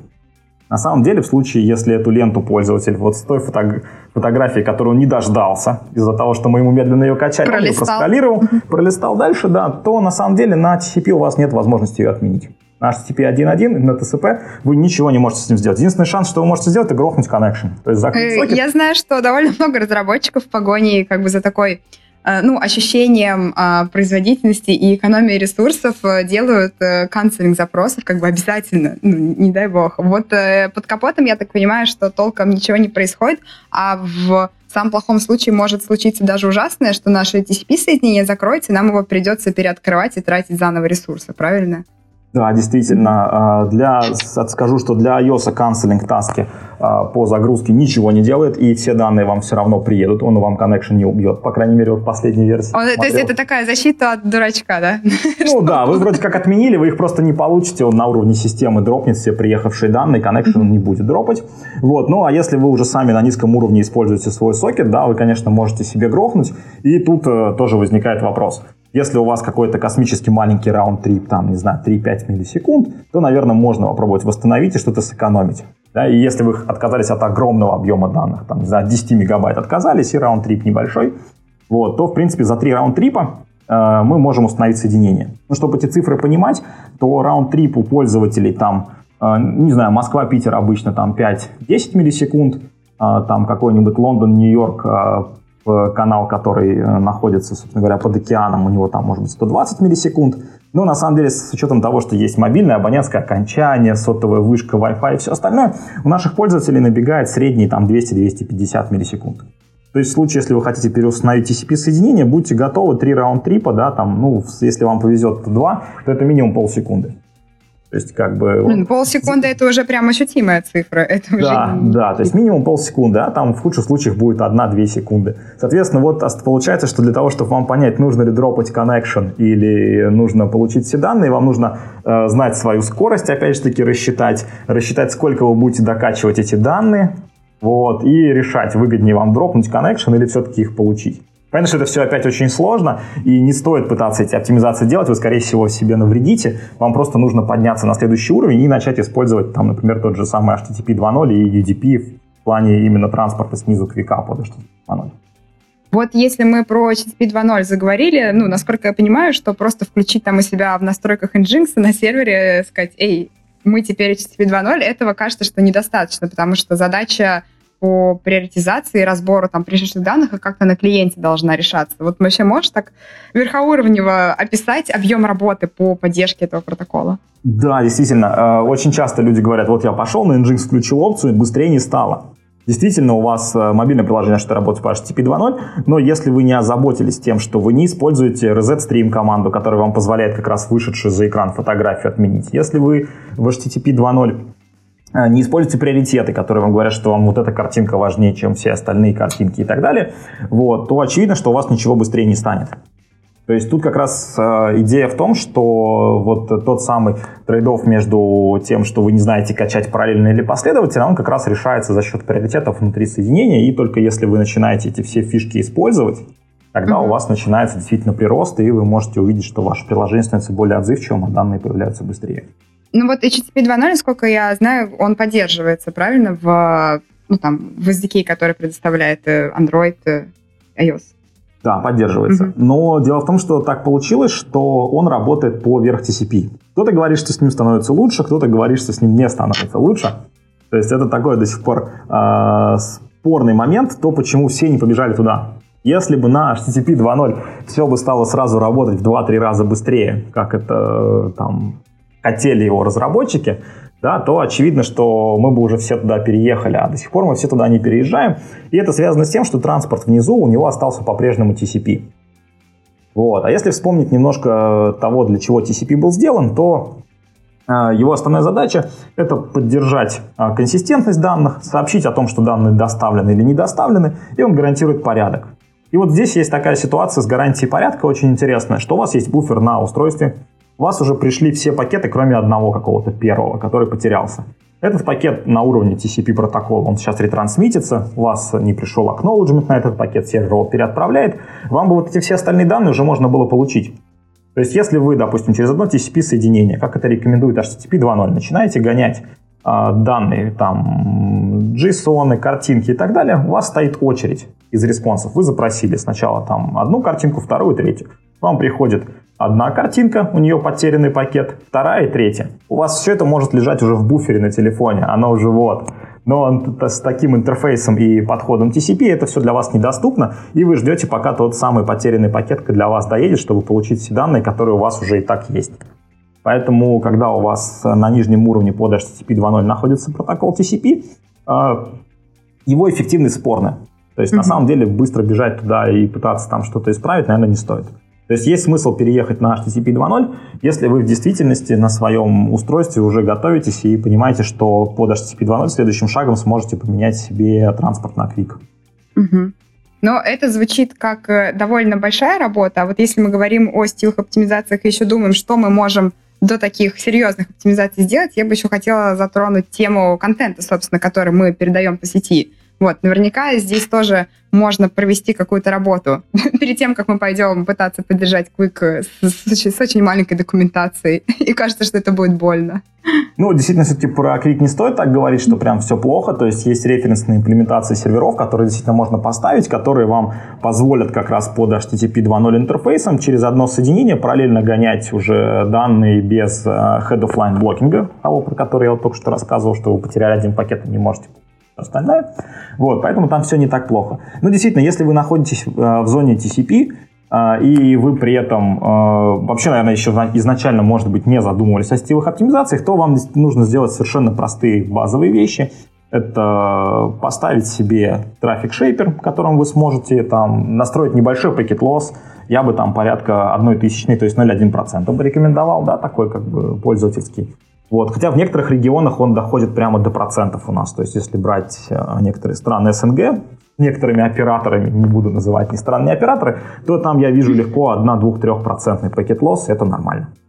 Вот, соответственно, настроим, настраиваем там от 1 тысячной до 1 этот пакет лосс, настраиваем ограничение себе скорости, выставляем пинг, ну, 200 миллисекунд, 200-250, вот то, что мы видим у себя по порталу среднее. Если у вас приложение, не знаю, для пользователей Москвы, ваши характеристики могут быть другими. Поэтому соберите статистику с клиентов, посмотрите и настройте просто в лоб шейпер ровно на такую среднюю по больнице скорость, которая у вас есть.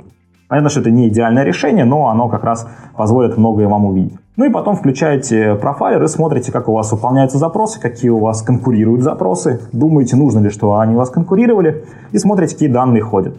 Понятно, что обязательно нужно проверить, что у вас э, на уровне HTTP включено шифрование, да, вы передаете нужные хидеры и все ходит, ой, шифрование, господи, э, сжатие, вот, у вас все ходит сжатым, при этом иногда вы можете качать очень большие картинки. Посмотрите, бывает вот, а, не буду тоже говорить, какие банки, да, вы заходите в какой-нибудь банк-клиент, он у вас долго тупит, а оказывается, что в это время, если посмотреть, он качает какую-то большую рекламную картинку, которую вы, может быть, даже не увидите, да, вместо того, чтобы отобразить. Там, Или очень красивые обои. Да, да, да. То есть, соответственно, нужно, конечно же, посмотреть, что у вас качает приложение, и, скорее всего, э, довольно трудно э, настройками сети и протокола оптимизировать а, так много и круто, если у вас там, не знаю, можно картинку сделать в три раза меньше.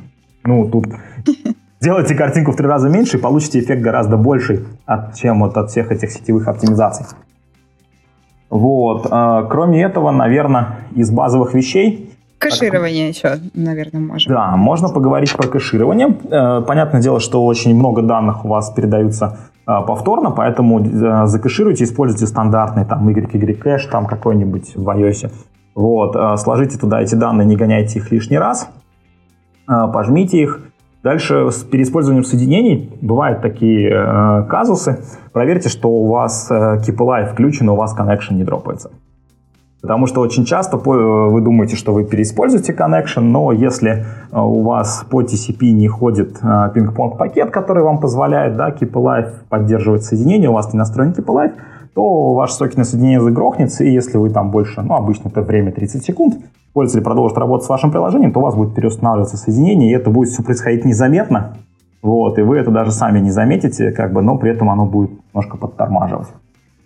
Угу. Вот. А, наверное, еще можно чуть-чуть сказать из а, серверного соединения, что а, кроме э, переиспользования коннекшенов и Keep Alive, нужно еще сделать на, на сервере есть опция, в которой вы можете указать, что при прост... хорошо, в TCP стандартно при простое соединение более какого-то времени есть вот тот самый congestion window, про который я постараюсь на пальцах не рассказывать, но идея в том, что он автоматически снижает скорость соединения. То есть TCP работает так, что вы устанавливаете соединение, соединение прогревается. Есть такое понятие прогрев TCP соединения. То есть вначале э, скорость у вас медленная, неважно какая у вас скорость сети, он ее как бы прощупывает, промеряет. Она так растет, растет, растет. Вот, соответственно, при простое соединение у вас сервер начинает, э, собственно говоря, схлопывать э, э, это окно, уменьшать скорость, вот, поэтому нужно обязательно на сервере проверить, что у вас э, slow start auto idle выключен. То есть иногда а очень вот часто... Э, эта оптимизация, она существует для оптимизации ну, нагрузки на сервер или для чего? Зачем он охлаждает и нагревает? Uh, ну, опять же, исторический TCP, да, он проводной, и он промеряет канал, грубо mm-hmm. говоря, плавно разгоняясь, да, промеряет канал, где у него та граница, когда он начнет терять пакеты. Mm-hmm. Вот. И здесь, понятное дело, что если ваше соединение простаивало, то, скорее всего, уже все могло в сети измениться за это время, и он опять решает, что надо плавненько разогнаться, а не стартовать с той скорости, которая есть. Для мобильных клиентов это крайне неправильная стратегия, особенно для типа лайф соединений, которые вы потом пытаетесь быстро переиспользовать. Mm-hmm. Но здесь, я так понимаю, как мобильные разработчики, мы все, что можем, это пойти к нашим бэкэнд-разработчикам, э, кинуть ссылку на доклад, например, на то или еще что-то и сказать, проверь, пожалуйста, все настройки, и в том числе Keep Alive, и буферы, вот это вот все. Да, ну Keep Alive mm-hmm. вы и так профайлером у себя увидите, mm-hmm. да, если у вас определенные заголовки, устанавливается ли у вас соединение заново. То есть очень часто, когда вы открываете сетевой профайлер, у вас стартует приложение, вы увидите такую картину. Сначала у вас идут установки соединения, особенно если вы раунд-трип поставили там 200 миллисекунд, у вас там 3 раунд-трипа установок, у вас 600 миллисекунд приложение вообще ничего не делает. Потом скачивает небольшой какой-нибудь JSON ваш стартовый, в котором она узнает, какие картинки, какие рекламные акции пришли и вообще, что нужно показать. Вот, и только после этого опять устанавливает соединение уже с другим сервером, сервером картинок, например, а еще обычно пулом из четырех, да, э, коннекций коннекций. И только после этого начать получать данные. Если вы посмотрите на сетевой профайлер, вы увидите, что у вас 80% времени сеть простаивает. Это все холостые раунд-трипы для установки соединений и для прочего, для прочих вещей. Поэтому, соответственно, а, вот э, тот же самый TCP Fast Open, который хотя бы на iOS вам заработает, да, вот такие вещи с рестартом, с Alive, они вам всем помогут немножко схлопнуть вот эти интервалы простоя, да, сети, прогрева соединений, вот, и много из этого прямо увидите. Особенно, Круто. если у вас connection грохается, прям установку там сразу видно. Но реально спасением от этого все-таки может быть Quick, если его везде адаптируют, правильно? Да, я думаю, что этот процесс уже не, установ... не остановить. И вот старый стек это был, конечно же, там э, стандартный SSL TLS, да, HTTP 1.1. Сейчас это уже люди потихоньку переходят на HTTP 2.0, хотя супер профита не видно. И в будущем э, стек действительно будет выглядеть как HTTP 2.0 с транспортом э, Quick где уже нет вот этого деления на транспортный уровень TCP и TLS. В квике, в квике внутри реализовано вместе и шифрование, и восстановление пакетов, и весь алгоритм передачи. Вот. И если учесть, что сейчас там уже э, там, порядка 17% трафика на Quick, да, и заходя на YouTube, на Google, поисковая строчка Android, Google Drive в следующем релизе, у меня есть инсайт, выходит на Quick и так далее, вот, то, в принципе, все больше и больше как бы Google продуктов уже используют Quick у себя для работы. А они вот выкладывали какую-то э, статистику по тому, они наверняка мерили, ну, насколько у них э, как бы взлетела скорость. Да, действительно есть такая статистика. Например, для десктопных вариантов, для браузера у них время загрузки страницы снизилось на 3% всего, зато буферизации при воспроизведении видео с портала YouTube меньше на 18%. При этом есть очень классный объем хейтеров, которые прям пишут, Пока Google рапортует о том, что буферизации стало меньше, страницы грузятся быстрее, вот, я взял э, файл 10 мегабайт, передал его у себя локально на машине по TCP и по квику. И, извините, быстрее не стало, да, как бы. Ну и, собственно говоря, это как раз к тому, что для того, чтобы у вас э, квик стал тоже быстрее работать, вам, конечно же, нужно на уровне там HTTP 2.0 проставить приоритеты.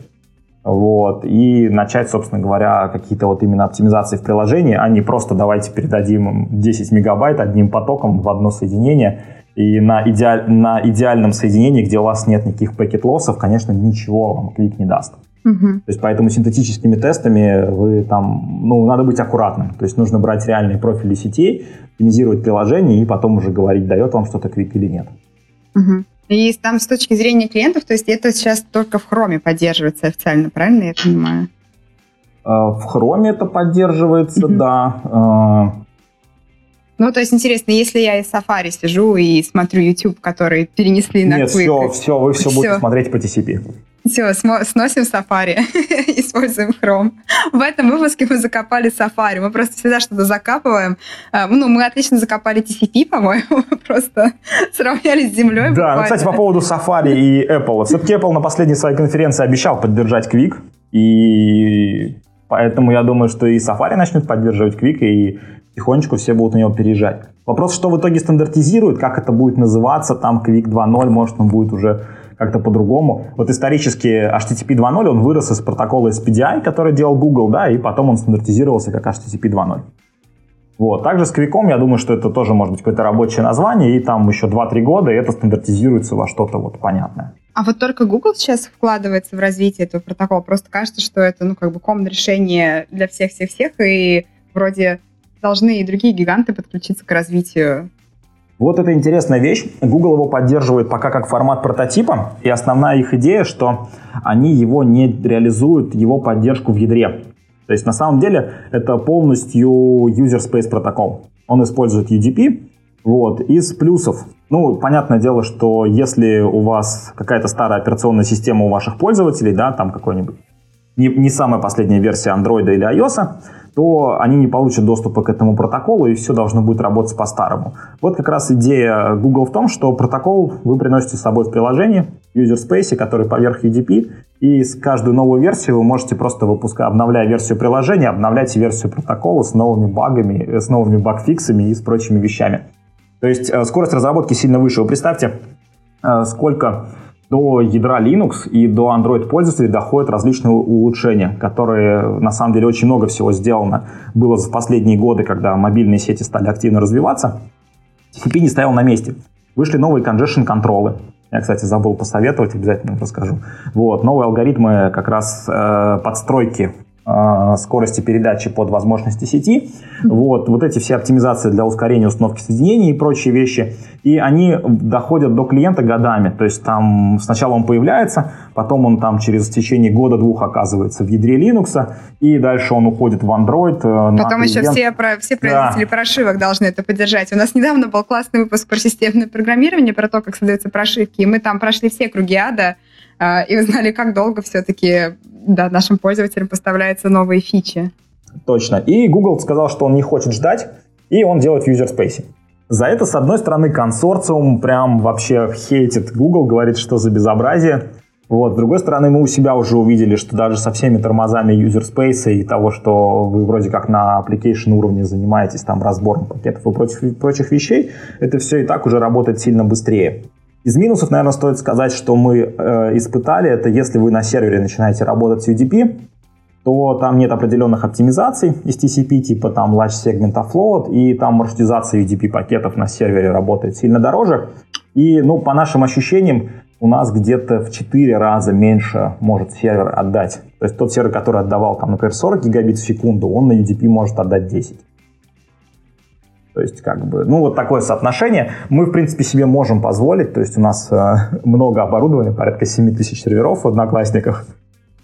Вот, но так, для нас это небольшая проблема, но для кого-то может быть действительно быть проблемой, то есть поэтому если где-то там появится поддержка века в ближайшее время, да, там в Nginx или еще где-то, вот, то, соответственно, по перформансу он некоторое время будет проседать. Но я думаю, что Linux быстро поддержит именно не сам Quick у себя в kernel space, а поддержит определенные оптимизации и что-то, какие-то ручки вытащит для того, чтобы это можно было быстрее делать, а протокол будете по-прежнему, будут все носить его прям с собой вместе с приложением.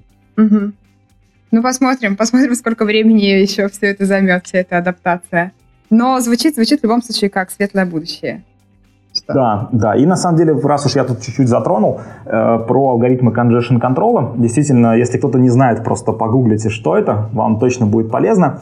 Вот. И еще из, одних, из, одна из простых оптимизаций, которые вы можете сделать, это у себя подобрать congestion control под ваш профиль трафика. У нас есть различные сервера, одни занимаются API, другие занимаются картинками, а, третьи отдают видео. Вот. И на самом деле, если вы посмотрите, то в TCP последние там 5-7 лет появилась масса новых congestion control, в том числе congestion control BBR от Google.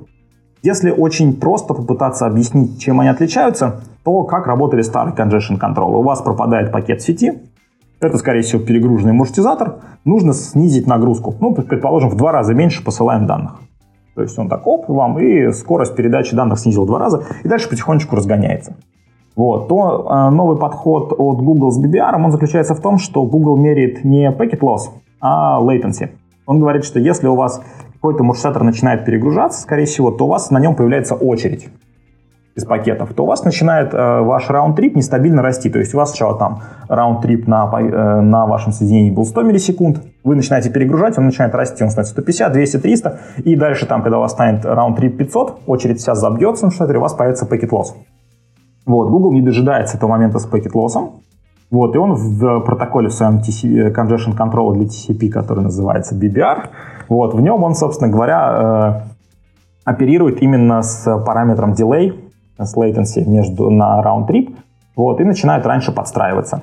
И как раз для low latency именно стриминга видео, то есть если вы передаете какие-то данные, ну, обычные ролики или live ролики, то BBR вам позволит э, существенно снизить количество буферизаций у ваших клиентов. И прям, ну, это вот прям must-have, его можно прям сразу включать. Во всех остальных случаях тоже есть различные э, congestion контролы. Дефолтный сейчас Cubic, он с ядра Linux 2.6 дефолтный, до сих пор везде дефолтный. На клиентах он тоже дефолтный. Cubic. Но нужно понимать, что э, congestion control вы настраиваете. Если вы на клиенте настраиваете, например, у вас настроен Cubic, то при аплоде на сервер вы используете congestion control Cubic. Но сервер вам может отвечать, например, с congestion control BBR. Mm-hmm. Тут как бы с этим проблем не будет. Вот, поэтому если вы что-то аплодите на сервер, и вам не важен порядок этих данных, да, и у вас TCP, то лучше использовать параллельное соединение. Вот, а, э, потому что вы с этим congestion контролем ничего сделать не можете. А, а чтобы вот, на клиенте мне поддержать BBR, мне что надо сделать? А вы ничего не можете сделать, вам ничего надо не в Да. Понятно. Поэтому, вот, Плакать. зато вы можете помочь. На самом деле, включить на сервере congestion control поменять очень легко. Их много разных интересных и красивых. Вот, какие-то больше пере- подходят для плохих сетей, какие-то для импульсной передачи данных, какие-то для стриминга. Вот, но а, в данном случае для вас а, обязательно с точки зрения клиента обложиться статистикой. То есть вам никак серверные разработчики не смогут помочь с сетевыми оптимизациями, если у вас нет статистики. Ну, ту базовую статистику, которую мы используем у себя, это, конечно же, время первого байта после установки соединения. Это просто must-have. То есть, как бы, когда вы видите, что вы включаете там какие-то там TCP fast open, вы сразу смотрите, на каких клиентах они сработали, у вас время уменьшается. Вы смотрите, а, как у вас там коннекшены реюзаются и так далее. Ну и для видео, понятное дело, что мы используем а, первый кадр, то есть первый объем данных, который был получен для воспроизведения. Вот, как бы, ну, какой-то определенный объем данных. И тоже контролируем постоянно эту метрику и смотрим, как она меняется в зависимости от того, что мы настраиваем. Поэтому вот как BBR для видео я вам могу порекомендовать. А, могу еще также, например, а, для вашего API порекомендовать Westwood Plus, а для картиночек оставить Cubic. Вот. Угу. Но все равно лучше обложиться статистикой и проверить, как это на ваших клиентах. А еще, если вы мобильный разработчик и придете к своим бэкэндерам со всеми этими терминами, они просто вас станут больше уважать. Я думаю, это, это тоже небольшой профит от того, что здорово знать о сетевых оптимизациях. Но мне нравится история про а, сбор метрик. Тот пример, когда как могут эффективно работать клиент-сайты и бэкэнд-разработчики, чтобы ну, в итоге пользователю поставлять пользу как можно быстрее. Да. И это здорово. А, окей, мне кажется, у нас очень емкие и насыщенные получились как раз 45 минут. Мы за это время успели а, быстренько прибежаться как по каким-то базовым штукам, но что мне кажется намного более интересное, а, это пусть и немножечко э, взгляд в перспективу. Допустим, да, мы поговорили про Quick, но кажется, что э, не за горами тот день, когда это уже станет де-факто, возможно, стандартом, и как минимум нам уже всем здорово знать о том, что происходит под капотом вот нашего сетевого взаимодействия. Поэтому, мне кажется, это получилось супер полезно. Саша, большое тебе спасибо. Да, спасибо вам, Катя. Давайте да, я что-то тоже, на самом деле, со своей стороны резюмирую. Если вы хотите заняться оптимизацией, начните с того, что просто поставьте себе какой-то там э, трафик-шейпер, э, попрофилируйте приложение. Самое простое, сожмите и закэшируйте большие данные. Посмотрите, что у вас дольше всего качается, где у вас становятся лишние соединения, и сделайте такие evergreen оптимизации, где вам не нужна эта вся клиентская статистика. Возможно, у вас вообще еще приложение не имеет миллионов пользователей, да, вы только разрабатываете. Поэтому просто посмотрите и настройте. Потом настройте такие вещи, как там TCP Fast Open, то, что мы говорили, там TLS 1.3, если вы хотите, все эти Slow Start. Вот. Обязательно посмотрите еще Send Receive буфера. Немножко ушло за кадром нашего сегодняшнего рассказа, но обязательно посмотрите, какие у вас на сервере настроены. Я вам просто порекомендую, что если вы передаете большие данные, не жадничайте, включите 256 килобайт, например, отправку, буфер отправки на сервере. Вот, а после этого уже, когда вы выходите в продакшн, собираете статистику и дальше пытаетесь уже заниматься более сложными оптимизациями, это подобрать congestion control, а, заняться параллельной загрузкой данных. То есть, если вы можете какие-то куски данных качать параллельно, попробуйте это сделать. Но ровно, когда у вас уже есть статистика, и вы понимаете, на каком-то там профиле сети, на каких пользователях вы выходите. Ну и если совсем все сложно, то дальше уже хочется какого-то космоса, тогда... Тогда приходите в Одноклассники. Да, да, приходите в Одноклассники. А, ну, круто. У меня бы не получилось черту подвести лучше. Я, кстати, хотела еще отметить для наших слушателей, если вы хотите узнать а, еще больше или, возможно, еще раз повторить, потому что с первого раза что-то может не восприняться, то Саша а, выступает часто на мобильных конференциях, таких как AppsConf или Mobius грядет, и несет тоже знания на мобильным разработчикам о сетях, поэтому вот можете найти его доклады, тоже будет супер полезно ознакомиться. В этой части нашего выпуска про перформанс мы будем говорить про производительность Android-приложений. И в качестве гостя к нам пришел а, Артур Василов из компании Яндекс. А, Артур Василов Android-разработчик в Яндексе и работает на прилож... над приложением а, Яндекс Поиск, если я не ошибаюсь. А, ну, Все верно. Артур, привет. Привет, привет. И еще пару слов о тебе скажу из того, что, то, что ты нам рассказал, из того, что я сам знаю. А, Артур является организатором GDG а, Group в Питере и Kotlin User Group тоже, и Android Academy. А, спикер на многих конференциях, топит за качество и производительность, и по его утверждениям не хайпер, что Совсем нет. утверждение, но проверять его мы, конечно же, не будем. Ну, да, для начала, Артур, расскажи немножко вообще о себе, вот чем ты занимаешься в своей повседневной работе, что дает тебе право сейчас утверждать, что ты топишь за перформанс. Да. Так, всем привет еще раз. Спасибо. Я хочу вам сказать спасибо за то, что позвали меня вообще, что дали шанс рассказать обо всем, что мы делаем. А я занимаюсь, как ты сказал, приложением Яндекс. Это основное приложение под Android, а, которое, по сути, является отражением а, главной страницы Яндекса. И там я как руковожу виртуальной командой, которая занимается как раз техническим качеством, перформансом и вот всеми этими вещами. Ну и, собственно, мы накопили за все время работы достаточно большое количество количество разных трюков, хаков и экспертизы, поэтому а, было бы неплохо им поделиться со всеми. Что я в последнее время делаю, в том числе на конференциях, но заодно здесь в режиме подкаста тоже будет прикольно. Интересно получается взаимосвязь. Вот ты руководишь группой, соответственно, видимо, у тебя ребята в команде занимаются перформансом и всем таким, а ты ходишь по конференциям и рассказываешь. А, я, я исследую, а все делают. Нет, на самом деле, на самом деле там такая виртуальная команда, которая постоянно меняется, и на самом деле кто свободен, того и запрягаю. Ну и самому, конечно, приходится. Что поделать. А, окей. И, и потом рассказываю и выдаю за свое. Ну, мы все так делаем. Все правильно. А, ну, предлагаю, в принципе, с места в карьер. А, наверное, нам не нужно говорить о том, зачем, зачем вообще заниматься перформансом. Кажется, мы про это и говорили, и поговорим.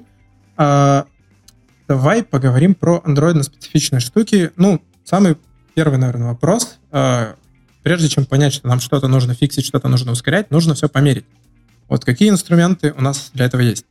Да, в принципе, сегодня я еще раз давай скажу, что мы не будем говорить ни о каких там мотивационных штуках и вообще о всем таком, а будем сразу опускаться именно в Android и в прикладные части. Вообще, а, понятно, что чтобы что-то улучшать, нужно уметь это мерить. Поэтому самое простое, это нужно определиться с тем, что именно вы будете замерять и какие именно будете характеристики относительно перформанса замерять. Ну, конечно, здесь самые банальные это то есть, самое банальное – это скорость запуска. Здесь э, можно выделить несколько частей. То есть, э, самое главное – это первый ваш UI, с которым пользователь может уже взаимодействовать каким-то образом. И дальше, возможно, это какие-то дополнительные сетевые запросы, которые э, доносят вам какие-то данные, дополнительные данные, с которыми пользователь может больше взаимодействовать. И, собственно, такие, на мой взгляд, две важные отметки, которые встречаются во всех приложениях.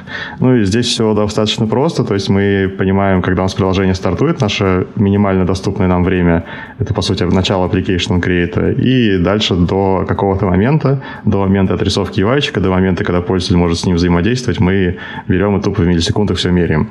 Это уже хорошо, а, и это можно просто трекать как какие-то а, обычные события в, там, в метрику, в Google аналитику и так далее, все, что вам нравится.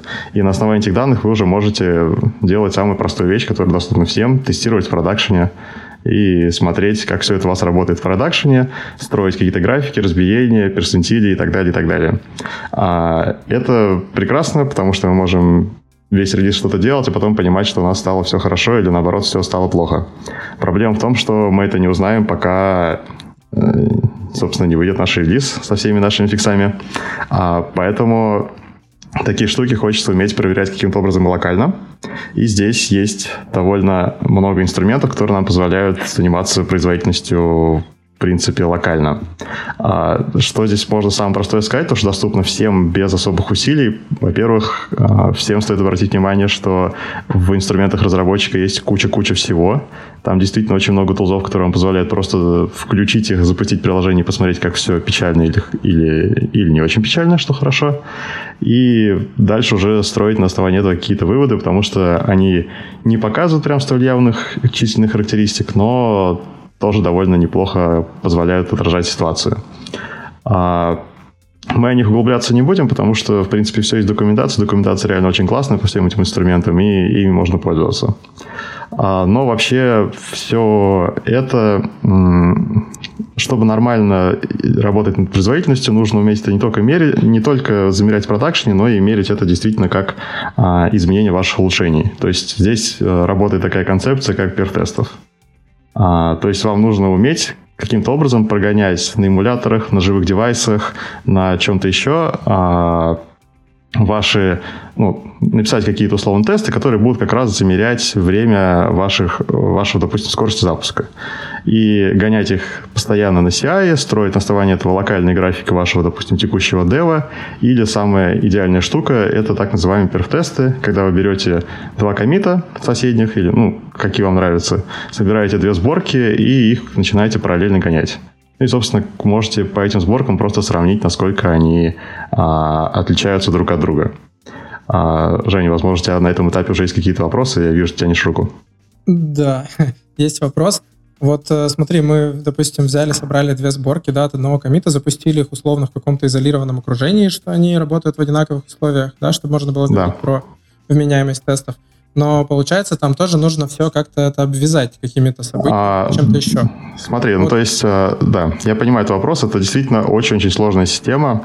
А, я тут немножко порекламирую сразу доклад на Mobius от Эдди Бокина, который э, руководит как раз этой службой в Яндекс браузере, и он рассказывает, как все это сделано у нас, и там реально клевые фермы девайсов, в которых все очень сильно настроено.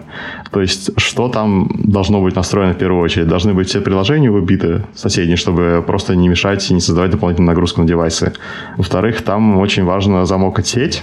Это могут быть либо такие же моки, как вы пишете, допустим, для тестов, либо в идеале есть инструменты, которые позволяют условно запустить приложение, записать весь сетевой трафик и после этого запроксировать его на, при выполнении уже запуска.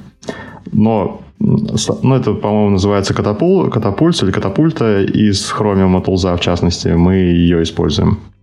Но ссылочку на доклад я привел, приведу, так что вы сможете через полгода, когда видео выйдут в паблик, все их посмотреть. А, да, ну или, конечно, ходить на Mobius, окей. А, вот. А, и как бы это очень сложно, это требует денег, поддержки, всего вот этого добра. Можно сделать самый тупой вариант, типа написать условно питоновский скрипт, который будет делать uh, ADB Shell, IAM Start вашей activity, потом uh, килять приложение и читать данные из логов. То есть вы просто ваши отметки, которые вы логируете там в метрику еще куда-нибудь, вы будете писать просто в логе, а, а, соответственно, эти данные считывать э, питоном из логов и таким образом получать результаты локальных тестов. Это не очень хорошо, потому что оно не учитывает нагрузку на девайсы, не учитывает разные сетевые эффекты и так далее, но это в целом а, тоже дает неплохое понимание, просто оно не дает прям такой крутой стабильности. Вот, это что говорить, если говорить про настройку. Вот. А, Возможно, ты еще что-то хочешь добавить, да? Да, я не то что добавить, у меня на самом деле просто вопрос. Мы так довольно верхнеуровнево проговорили, что нужно там взять инструменты, там, померить. Вот если взять прям практическую ситуацию, вот есть у меня приложение, я открываю какой-нибудь экран с длинным списком, начинаю скроллить этот список, у меня возникает подлагивание. Вот что, что вообще, куда идти, что мерить, как это правильно померить? Потому что причин же может быть много, про причины, конечно, мы в деталях поговорим позднее, но хочется понять, как это вообще померить. Да, про причины я уже испугал, что ты заранее в конец ушел. А, но как это померить, в принципе, точно так же, как меряются FPS. По сути, что тебя беспокоит на скролле, это беспокоит твой FPS, что у тебя не дропаются фреймы, это меряется довольно легко через хореографер. То есть есть ну, банально API хореографер, он, можно, и он тебе сообщает, когда он рисует фреймы. И можно посмотреть разницу между этим фреймом, увидеть, какие у вас, допустим, есть э, самые долгие фреймы, и на основании этого просто строить графики. Там, здесь тоже ничего сложного нет. Мы строим графики, в принципе, по э, типа топ-3 самых долгих фрейма. Ну и, конечно, медиана средняя. Потому что у нас тоже есть как раз тест на скролл.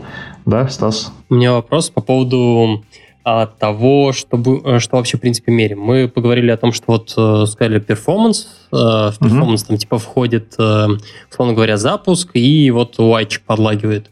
А у меня вот такой вот вопрос по поводу батарейки. Есть какая-то возможность по-быстрому померить, насколько прожорливо наше приложение? Потому что чего уж там, пользователи заходят, когда у них разряжен девайс, и смотрят, кто такой гад выжрал всю батареечку. Да, это очень хороший вопрос, потому что как бы это не относится напрямую к перформансу, но это относится как раз к качеству приложений.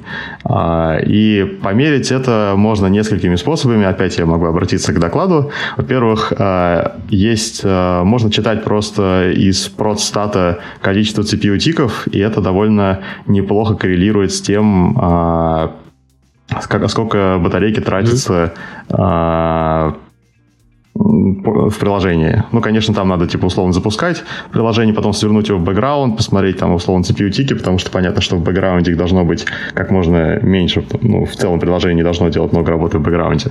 И это позволяет отловить, допустим, штуки, когда у вас есть, не знаю, вы не остановили анимацию или еще что-нибудь при уходе там, в фон приложения. Что-нибудь такое.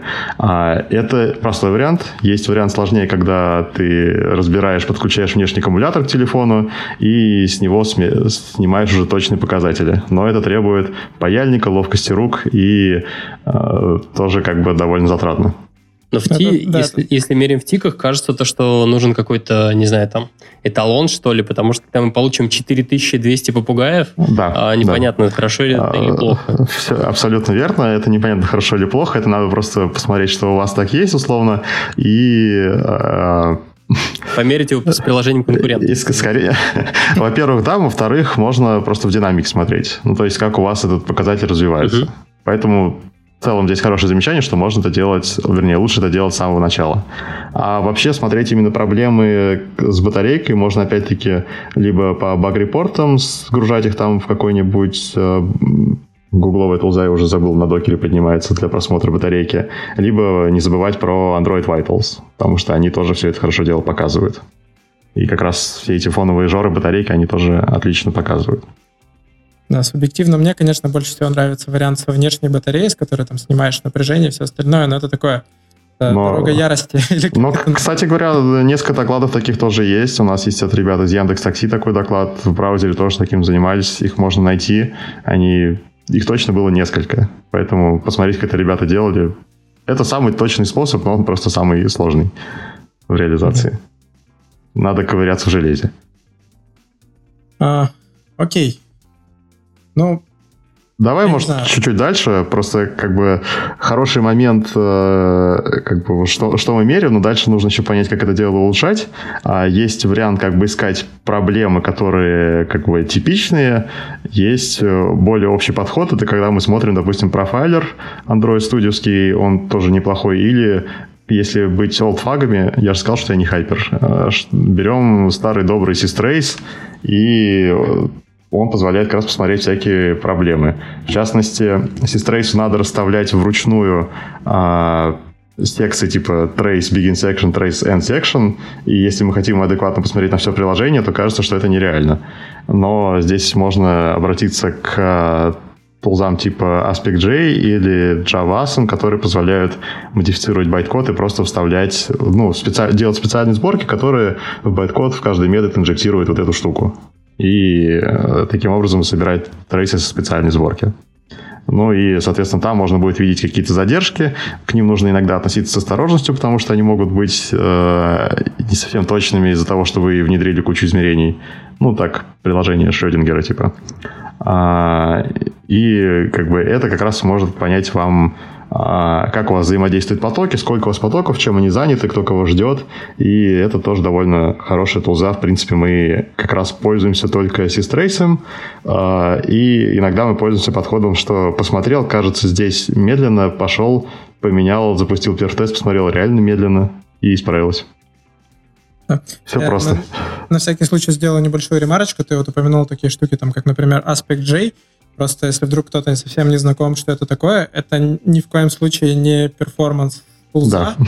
Это, по сути, фреймворк для аспектно-ориентированного программирования, то есть он позволяет реально на уровне байткода делать какие-то обвязки, там, допустим, на вызов, э, мет, на, на вход в метод и на выход из метода, например. Да. И, ну, если кто-то знает, точнее, я думаю, многие знают, что такое аспектно-ориентированное программирование, вот это прям одна из э, более-менее каноничных реализаций в Java. Если говорить про извращение, то мы с помощью них вставляем логи на клики. Ну, чтобы, нет. чтобы не забывать. Ага. Ну ладно, это, это не по теме. Ну, я... Да. Я предлагаю тогда, вроде про тулзы мы более-менее поговорили, давай уже в конкретику. Вот давай. самый первый вопрос, самая первая, ну, одна из вещей, с которой сталкиваются очень многие, что запускаешь приложение и типа ждешь там 10 пока, секунд пока, splash. Пока загрузится splash screen, да, ну, кажется, это непорядок. Вот как с этим бороться? Ну, кажется, что это непорядок, но нужно действительно понимать, непорядок ли это или нет. Потому что, может быть, у вас все хорошо, может быть, какой-нибудь Сбербанк, и пользователи все равно от вас никуда не уйдут. Вот. А, безысходность. Безысходность, да. А, ну окей, давай поговорим об этом. Какая чаще всего бывает проблема, на мой взгляд, а, она связана с тем, что как бы есть у нас набор библиотек каких-нибудь. Понятно, что у нас приложение всегда там включает пару десятков, а то и сотен библиотек, кому как повезет. И очень многие библиотеки говорят, ну, ты меня там инициализируй где-нибудь в начале, вызови мне какой-нибудь метод initialize, передай мне контекст, и все будет хорошо. Ну и, собственно, когда мы втыкаем в начало в сотню таких библиотек, все становится довольно грустно. Поэтому чтобы все было быстро, есть очень простой основной принцип э, не делать э, то, что не надо в начале. То есть, если вам нужно показать какой-то первый UI, с которым пользователь увидит, что это не splash, с которым он может взаимодействовать, а посмотрите, что вы делаете до него, и уберите все, что не надо. Потому что, опять-таки, вы можете успеть это сделать когда-то потом, а вот пользователь уже может что-то делать в вашем приложении, он будет вам благодарен, что вы запускаете секунду, а не 10. Это как бы самый простой принцип. А дальше, ну, как, Опять-таки, если говорить про инициализации библиотек, то можно очень легко понять, что э, большинство из них можно попробовать инициализировать в фоне параллельно. То есть очень часто мы, опять-таки, об этом не думаем, фигачим все в каком-нибудь main-thread application, и ну, так и должно быть. Никто же не предлагает инициализировать в фоне. А в принципе, как бы ядра у нас есть, мощности есть, можно их, так сказать, занять этим полезным делом, чтобы они начинали в фоне что-то инициализироваться. А здесь, правда, есть такой момент, типа, например, Firebase какого-нибудь очень нехорошего, который а, очень забавно инициализируется, чтобы людям не писать одну несчастную строчку Firebase там initialize, или как он там называется, я не помню. Они сделали свой контент-провайдер, в контент-провайдере, который инициализируется по дефолту, а, в OnCreate инициализирует свой Firebase. Конечно, таких людей надо бить по рукам, дизейблить их контент-провайдер, инициализировать вручную, когда хотите, а не вот следовать этим вещам. Но это, кстати, довольно модная штука. Пикассо так делает, только она просто контекст сохраняет и все, а больше ничего не делает. Да, тоже, чтобы кто не в курсе ситуации, вообще о чем мы сейчас говорим, это чуваки писали на самом деле статьи, даже хвастались, что вот мы сделали инициализатор, которому не нужно передавать никакой контекст, а, что Firebase библиотеки инициализируются в такой сущности, которая стартует раньше всех остальных сущностей приложения, по сути дела. И то есть ничего с этим нельзя поделать. Если вы подключили к себе Firebase, вы даже не, не ну, можете сказать, когда... Почему, почему, почему ничего нельзя с этим поделать? Делаешь tools replace и дизейблишь э, контент-провайдер в манифесте.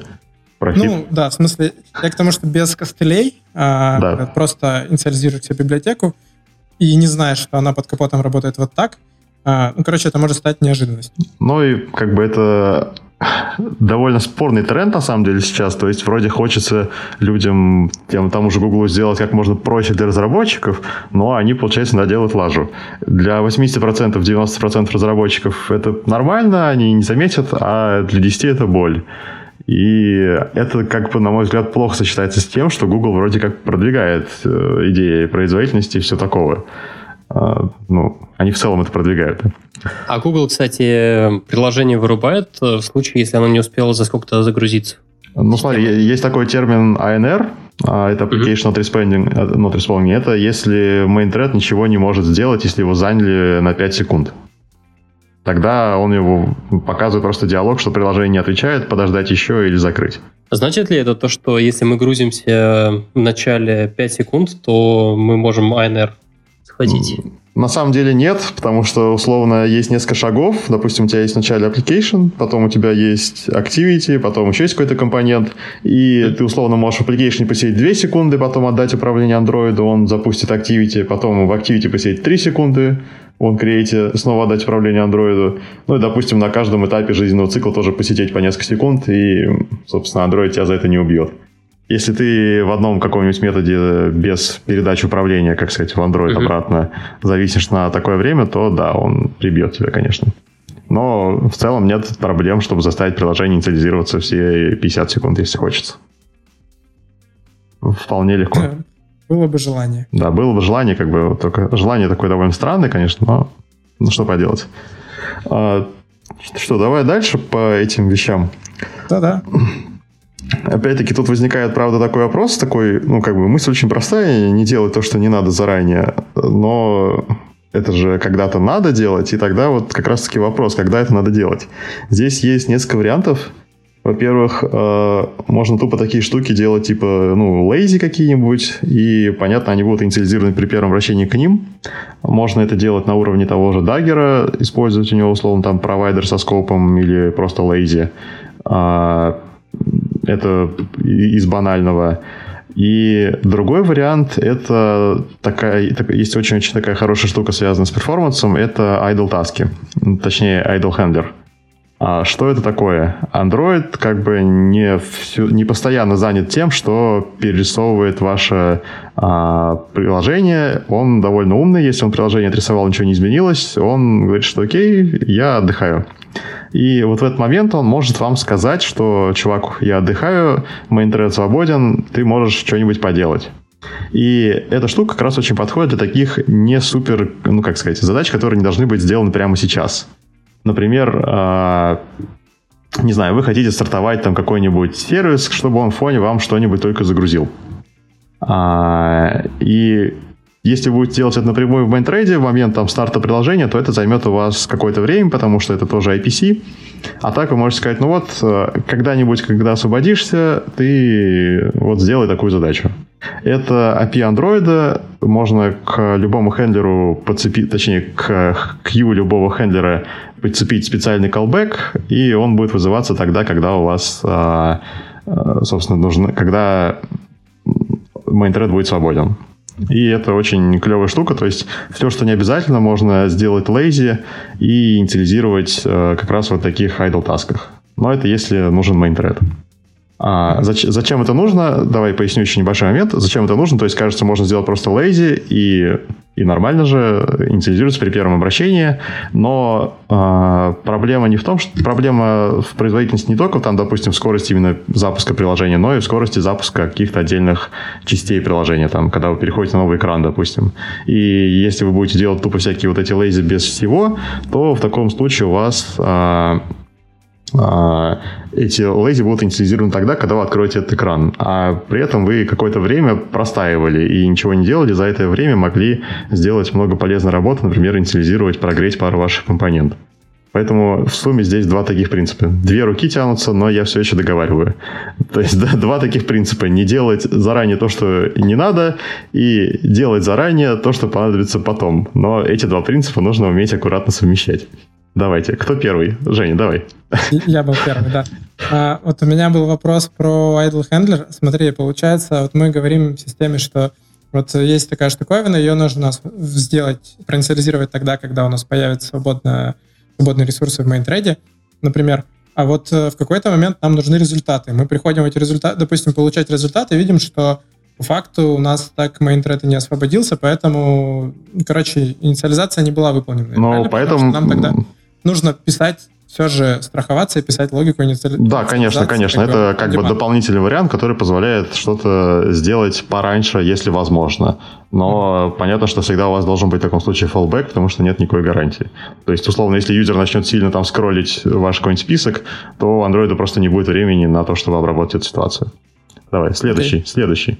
А, да-да-да, я тут в очереди постоял. Короче, а, у меня вопрос следующий. То, что, а, возможно, тогда лучшей стратегией будет являться примерно следующее. То, что мы на старте грузим все, без чего мы не можем обойтись, плюс первый экранчик. Дальше в фоне выгружаем все необходимые нам, условно говоря, там сервисы, репозитории нашего приложения, подгружаем и, соответственно, дальше живем с ними. А там переходы, условно говоря, весь уайчик мы уже по факту будем, соответственно, открывать и создавать, потому что, кажется, там... То есть, если репозитории какие-нибудь, они, наверное, легковесные, ну, в оперативе довольно мало занимают, то если мы еще и UI будем заранее грузить, то у нас слишком много в оперативе приложений висеть будет. Как ты думаешь, это может быть хорошей прям такой стратегией? А, ну, в целом ты все правильно сказал, да, и ты еще тоже сказал очень важный момент относительно памяти, и вот как раз-таки оптимизация скорости и, и памяти, они идут сильно в разрез. Потому что, опять-таки, если мы хотим что-то сделать быстрее, мы хотим это сделать раньше, в фоне, возможно, но в таком случае будем просто жрать больше памяти. Ну, а в целом, конечно, да, как бы ты сказал все правильно, то есть мы а, делаем все ради первого кого-то показа, и дальше постепенно начинаем доделывать все остальное, что понадобится пользователю чуть дальше. То есть такой локальный машин learning. Да я добавлю несколько моментов, а, таких а, важных довольно-таки, на мой взгляд. А, во-первых, а, не забывайте, что у вас есть такая штука, как ProGuard, которая не только умеет минифицировать код, но который умеет его довольно сильно оптимизировать. И есть куча оптимизаций, я даже кинул ссылочку на эти оптимизации, их можно вкрутить, посмотреть, что будет. И он умеет удалять кучу всего, в частности, умеет заменять, допустим, enum на инты, и поэтому enum с matter не работает.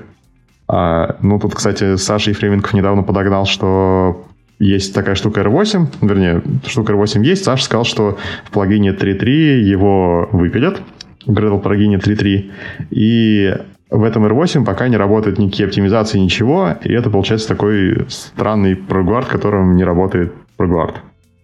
А, еще здесь можно, еще можно здесь посмотреть на тулзу от, от Facebook, которая называется Redex. Она тоже позволяет делать много довольно интересных вещей.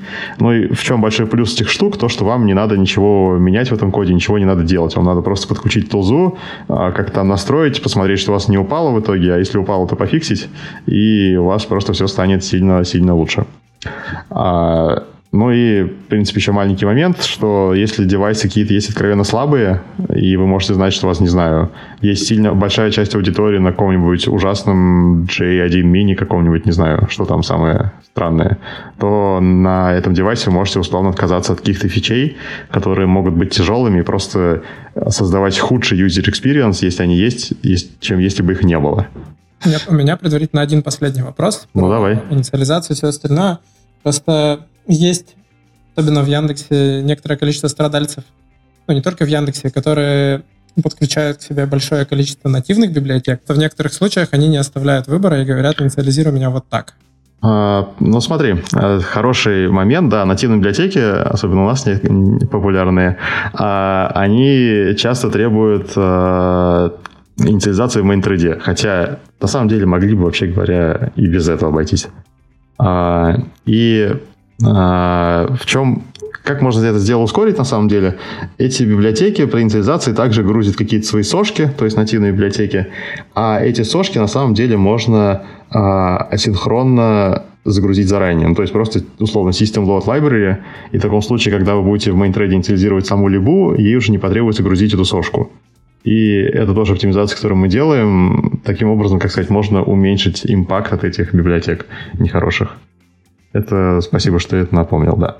Ну что, давайте, давайте вот куайчик, куайчик уже, фронтендеры, в конце концов, все. Угу. Да-да. Давай. Ну что там, какие у нас проблемы? Соответственно, то, что UI-чик медленно Табличка создается тормозит, или он тормозит? Да. Что тормозит? Табличка тормозит скроллем, фреймы просаживаются. PS упал на пол. Довольно грустно. Конец. Ну, вы, вы как-нибудь там держитесь, да? Окей.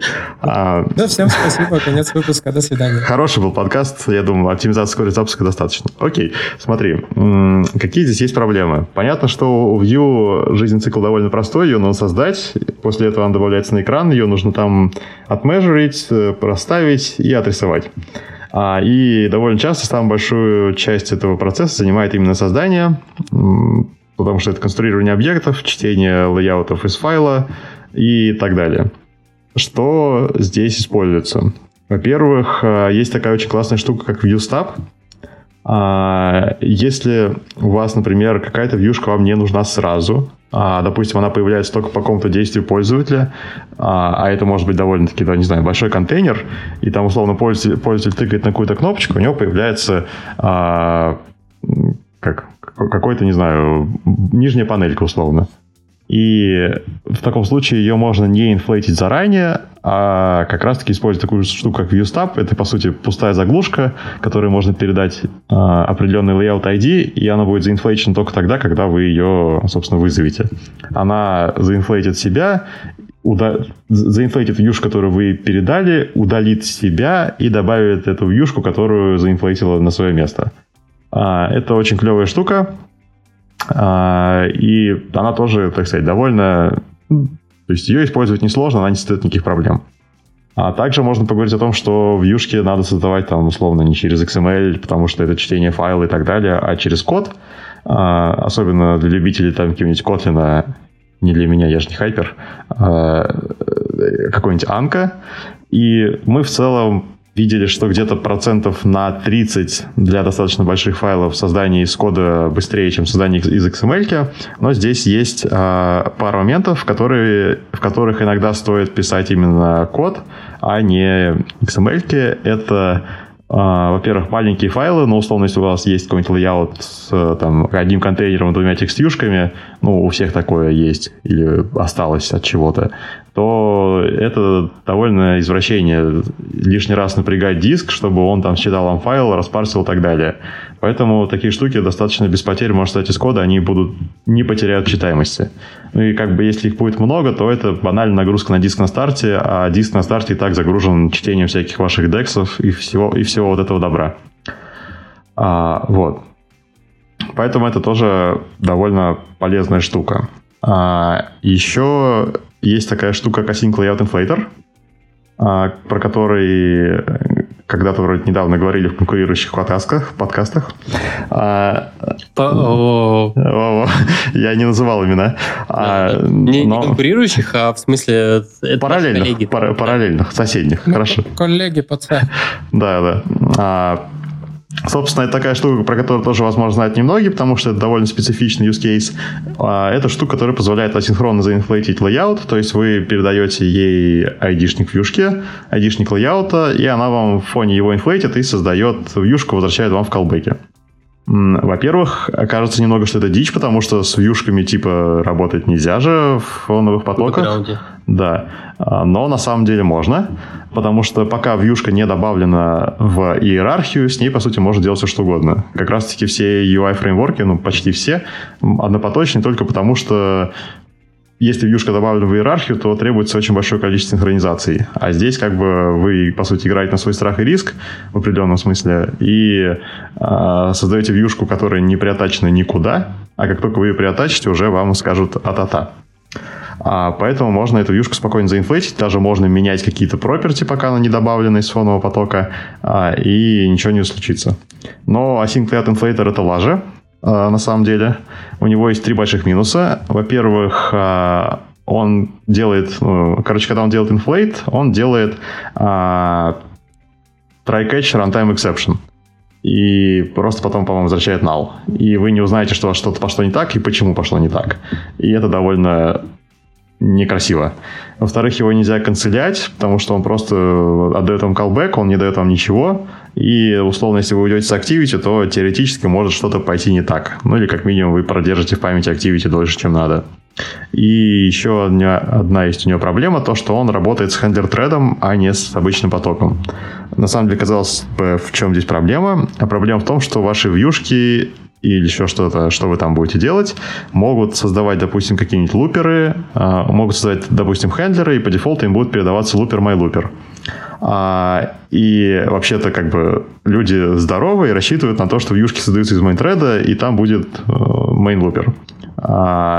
Проблема в том, что у хендлера тоже есть свой лупер, и вот как раз вот такие хендлеры, или, там, не знаю, инжестор детекторы попадут луперы от э, хендлер треда фонового, который вы не ожидаете, и ошибку распознать вы сможете очень-очень не скоро. Поэтому лучше обычный какой-нибудь экзекьютор-сервис, который вам сразу упадет. Скажет, что лупер prepare not called. Вот. Но... Это вообще как какой-то трэш. Нормально все. Но это довольно, как, довольно специфичные кейсы, как бы если вы их юзаете, то это большая проблема э, для вас. И вы уж как-нибудь сами там, так сказать, э, сражайтесь. Вот. А, поэтому я рекомендую, мы делали, и я рекомендую писать свое, просто свой экзекьютор-сервис с фьючерами, канцелятиях и так далее, со всеми нужными вам проверками. А я еще хотел обсудить немного кейса синхронного инфлейта, потому что они могут быть довольно неочевидны.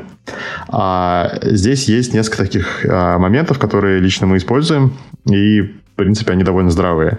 Во-первых, если у вас есть какая-то ваша самая главная большая вьюшка, ваш layout, то вы можете просто взять и распилить его на два. То есть взять, выделить большую часть, выделить ее в отдельный layout файл, а основной layout инфлейтить в мейне, как обычно, и при этом перед началом инфлейта в мейне уйти в фон и инфлейтить а, вашу вторую часть. А после этого просто получить эту вьюшку, которая отинфлейчена, и отдать ее, ну, собственно, добавить ее в UI обычным образом через эту view. А, вот. Э, здесь надо просто блокироваться на UI, блокироваться в UI-трейде, по сути, на вот это фоновое выполнение. А также можно кэшировать, допустим, viewholder в Recycle View. Это, опять-таки, говорить про scroll. Или есть более простой способ, когда у вас есть такая штука, как Recycle View Pool. А, это встроенная в Recycle View штука, пул вьюши, который он может использовать. И туда можно его синхронно заранее наполнять. А Точно так же можно вообще, если вы знаете, что у вас с сервера вот сейчас придет ответ какой-нибудь, вы можете взять и заранее подготовить пул вьюшек, э, который потребуется вам для того, чтобы отрисовать э, данные, которые вам пришлет сервер. А, ну и еще какие-нибудь варианты типа совсем экзотичные, а, когда вы там сначала рисуете очень простую заглушку, у которой нет никакого контента, в это время инфлейтите в фоне нормальный layout и показываете его. Но это опять-таки на скролле каком-нибудь, чтобы не тормозить именно сам experience скролла но это довольно извращенный кейс.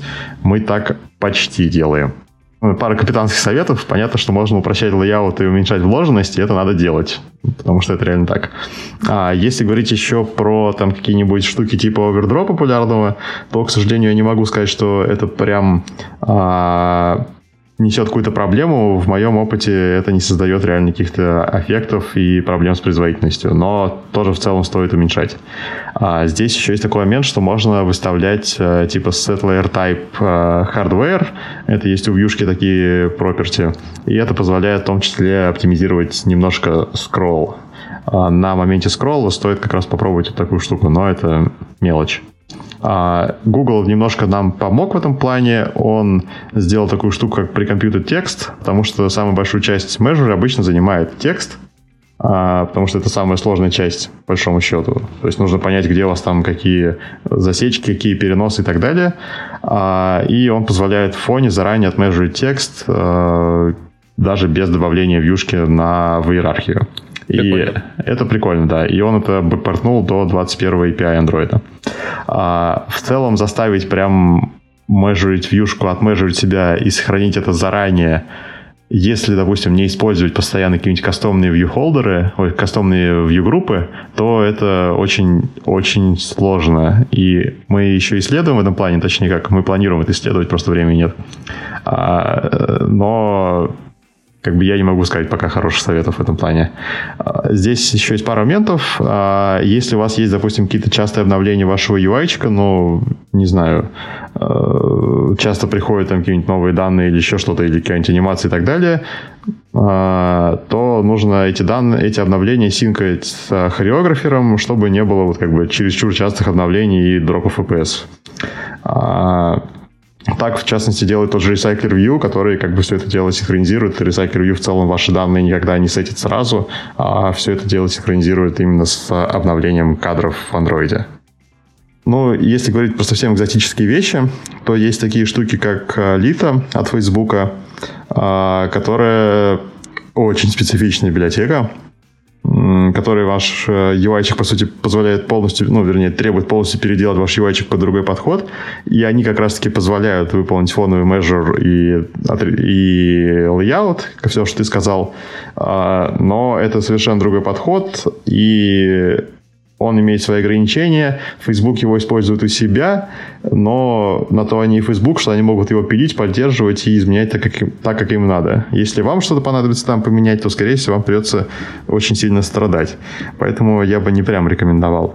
Ну и, конечно, там, не знаю, Flutter, все-таки релиз 1.0, все дела. И performance это тоже его, так сказать, одна из киллер-фич. Um, вот сейчас вообще не понял. Понравился. А? Что сейчас, мне... вообще, сейчас вообще не понял. А, Flutter это же, насколько я понимаю, а, Flutter это история про рисование на канвасе. Ну, ну, или там... Э, да, то есть ты, я, я, как бы, здесь вопрос не в том, как ускорить андроидные вьюшки именно, а ну, как да. вообще ускорить отображение UI. -чика. И Лита это тоже как раз-таки не про ускорение именно текущих андроидных вьюх, это у них там тоже, по сути, рисование по-другому на дровейблах. А Flutter не является таким же таким же маргинальным решением, то что в любой непонятной ситуации тебе э, нужно рисовать э, самому э, необходимые тебе вроде как стандартные там вьюшки и все. Я не буду топить за Flutter в целом, потому что, ну, ну, нормально. Он больше для веб-разработчиков в целом, на мой взгляд, которые не, не могут в натив. Но как бы он достаточно хорош в плане наполнения вьюшек, библиотек и все такого. Mm. То есть в целом Flutter годная штука. Но ради производительности, в принципе, я бы его использовать не стал, потому что это слишком жесть. Не, у меня еще вопрос э, такой, сайд-вопрос, короче, э, просто скорее про твой опыт, про твою практику, а не доводилось ли сталкиваться с проблемами перформанса, которые вызваны тем, что вы там не оптимально работаете, например, с памятью, у вас garbage коллектор там молотит как сумасшедший, и mm. приходится оптимизировать потребление памяти, это может выпиливать а, RX, которая внутри RX, которая обмазана RX, или что-нибудь еще. Короче, вот с оптимизацией потребления памяти доводилось как-то сталкиваться, нет? Слава богу, RX у нас нет. а с оптимизацией, ну, то есть мы пока не смогли найти доказать, что вот garbage коллектор очень нехороший. Ну, в частности, на четвертых андроидах понятно, что он был не очень хороший, но на 5 плюс, э, как бы, а тем более на последних версиях типа восьмерки, там стало очень сложно обвинить этого парня, поэтому мы прям не сталкивались, что это действительно проблема. А, ну, в целом, как бы память мы оптимизируем тоже, но скорее второстепенно. Скорее, чтобы не было out of memory. Это более основная причина. Раз уж пошла такая пьянка, может быть, тогда поговорим еще коротенько про то, что делать, если твое приложение жирное. В смысле, жирное в плане веса или в плане да, потребления в плане памяти? Веса. Нет, в плане веса на диске. Mm. А, что можно сделать? А ПКшка? Ну, да, да, есть, да. Окей. Ну, в принципе, здесь все советы стандартные, я Америку не раскрою как бы э, не надо пихать э, фотки Тинькова и Саши Грей как, как, как, да, и то есть ну, условно, PNG-шки на VP-шки, векторы, картинки по возможности иногда получаем с сервера, а PNG-шки всякие сжимаем через тайни PNG. Ну, то есть понятно, что самую большую часть Про занимает... врубить. Про гард врубить это прям вот с оптимизацией, совсем добром, стараться влезать там условно в один DEX, но это нереально, конечно. Отключить э, Гуаву, убрать из зависимости, например. Да, конечно, убрать RX, убрать Guava, убрать все вот это вот, вот нехорошее. И как бы из последнего, наверное, это Dynamic э, Dagger. Features, который гугловский еще... Убрать Dagger, но Dagger не весит столько, в принципе. Он генерит много, да, но, но нормально. А из последнего, в принципе, это опять-таки вот эти dynamic модули, dynamic фичи, которые продвигает Google, которые позволяют а, загружать какие-то части приложения в фоне. Ну, то есть под, подгружать э, какие-то DEX, библиотеки, модули ваши. И, то есть, если вашему пользователю не нужна сразу какая-нибудь фича, э, то можно ее подгрузить, допустим, по его требованию дальше. И уменьшить таким образом вес основного ПК. Но они mm-hmm. еще пока в альфе, и как бы не знаю пока сильно людей, которые ими прям пользовались. Но а бандлами ими люди пользовались, да. То есть это сплит по архитектуре, сплит по резолюшену. Ну и сплит по архитектуре, даже если вы не пользуетесь сам бандл, им, конечно, нужно использовать, потому что нативные библиотеки часто занимают много места. А загрузить 2-3 э, типа ПКшек не сильно сложнее, чем один. Вот. Ну и, в принципе, я наверное, не буду здесь еще давать каких-то баянных советов. Их можно найти легко на медиум. Есть классный цикл статей про все, что можно сделать, чтобы это порезать. Ну что, тогда пора черту подводить. А, о чем мы сегодня поговорили в этой части выпуска? Поговорили мы о том, а, как вообще в андроиде измерить, а, что у нас тормозит, почему это тормозит, как вообще понять, что оно тормозит. А потом мы поговорили уже в деталях про то, как нам оптимизировать запуск нашего приложения, как сделать так, чтобы старт приложения не заставлял пользователей уходить на кухню за чаем.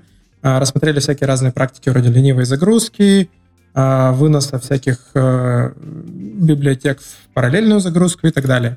Потом немножко поговорили про, ну как немножко, довольно-таки в деталях, опять же, поговорили про оптимизацию работы UI, что, во-первых, нам нужно ускорять создание вьюшки, это в том числе синхронный инфлейт и, может быть, и создавать не из XML, а в коде. А, поговорили про то, как вообще можно ускорить отрисовку вьюшки. Там, не знаю, классика жанра, не делать сильно вложенные иерархичные а, лейауты.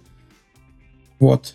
Ну и немножко напоследок а, поговорили про то, что не вошло. Немножко поговорили про память, почему, возможно, память оптимизировать не стоит, если у вас есть другие проблемы, потому что, наверное, garbage коллектор не так много проблем доставляет. И, в общем-то, кажется, все. Как-то так. Представляем Николая Лихогруда, iOS Team Lead из Яндекса. Всем привет. А, в этой части мы поговорим про оптимизацию клиентского перформанса именно в iOS-приложениях.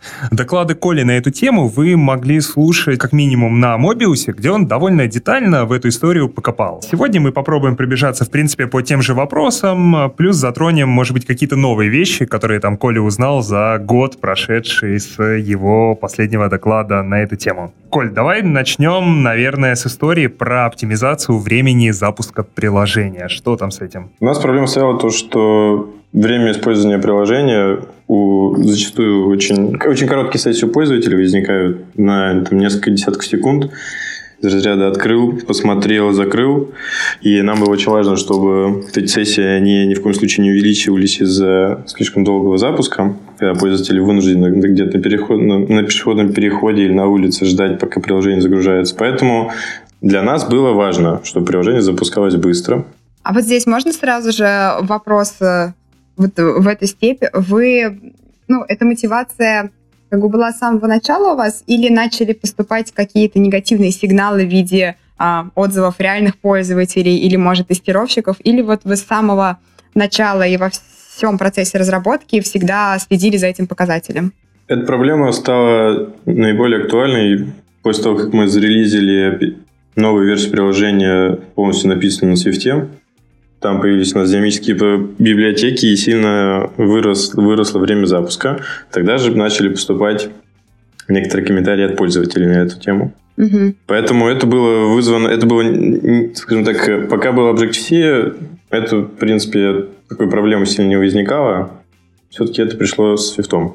А вы делали какие-то измерения? До какого конкретно порога вам нужно было ускорять приложение? Или типа чем быстрее, тем лучше? Ну, конечно, чем быстрее, тем лучше. У нас э, порог, ну, хотя бы должен не, не дольше секунды запускаться на средненьком устройстве. А на топовом устройстве он, он, он должен запускаться практически мгновенно. Примерно такие цели у нас были. Окей, понятно. С, с мотивацией понятно. И что вы в итоге с этим делали?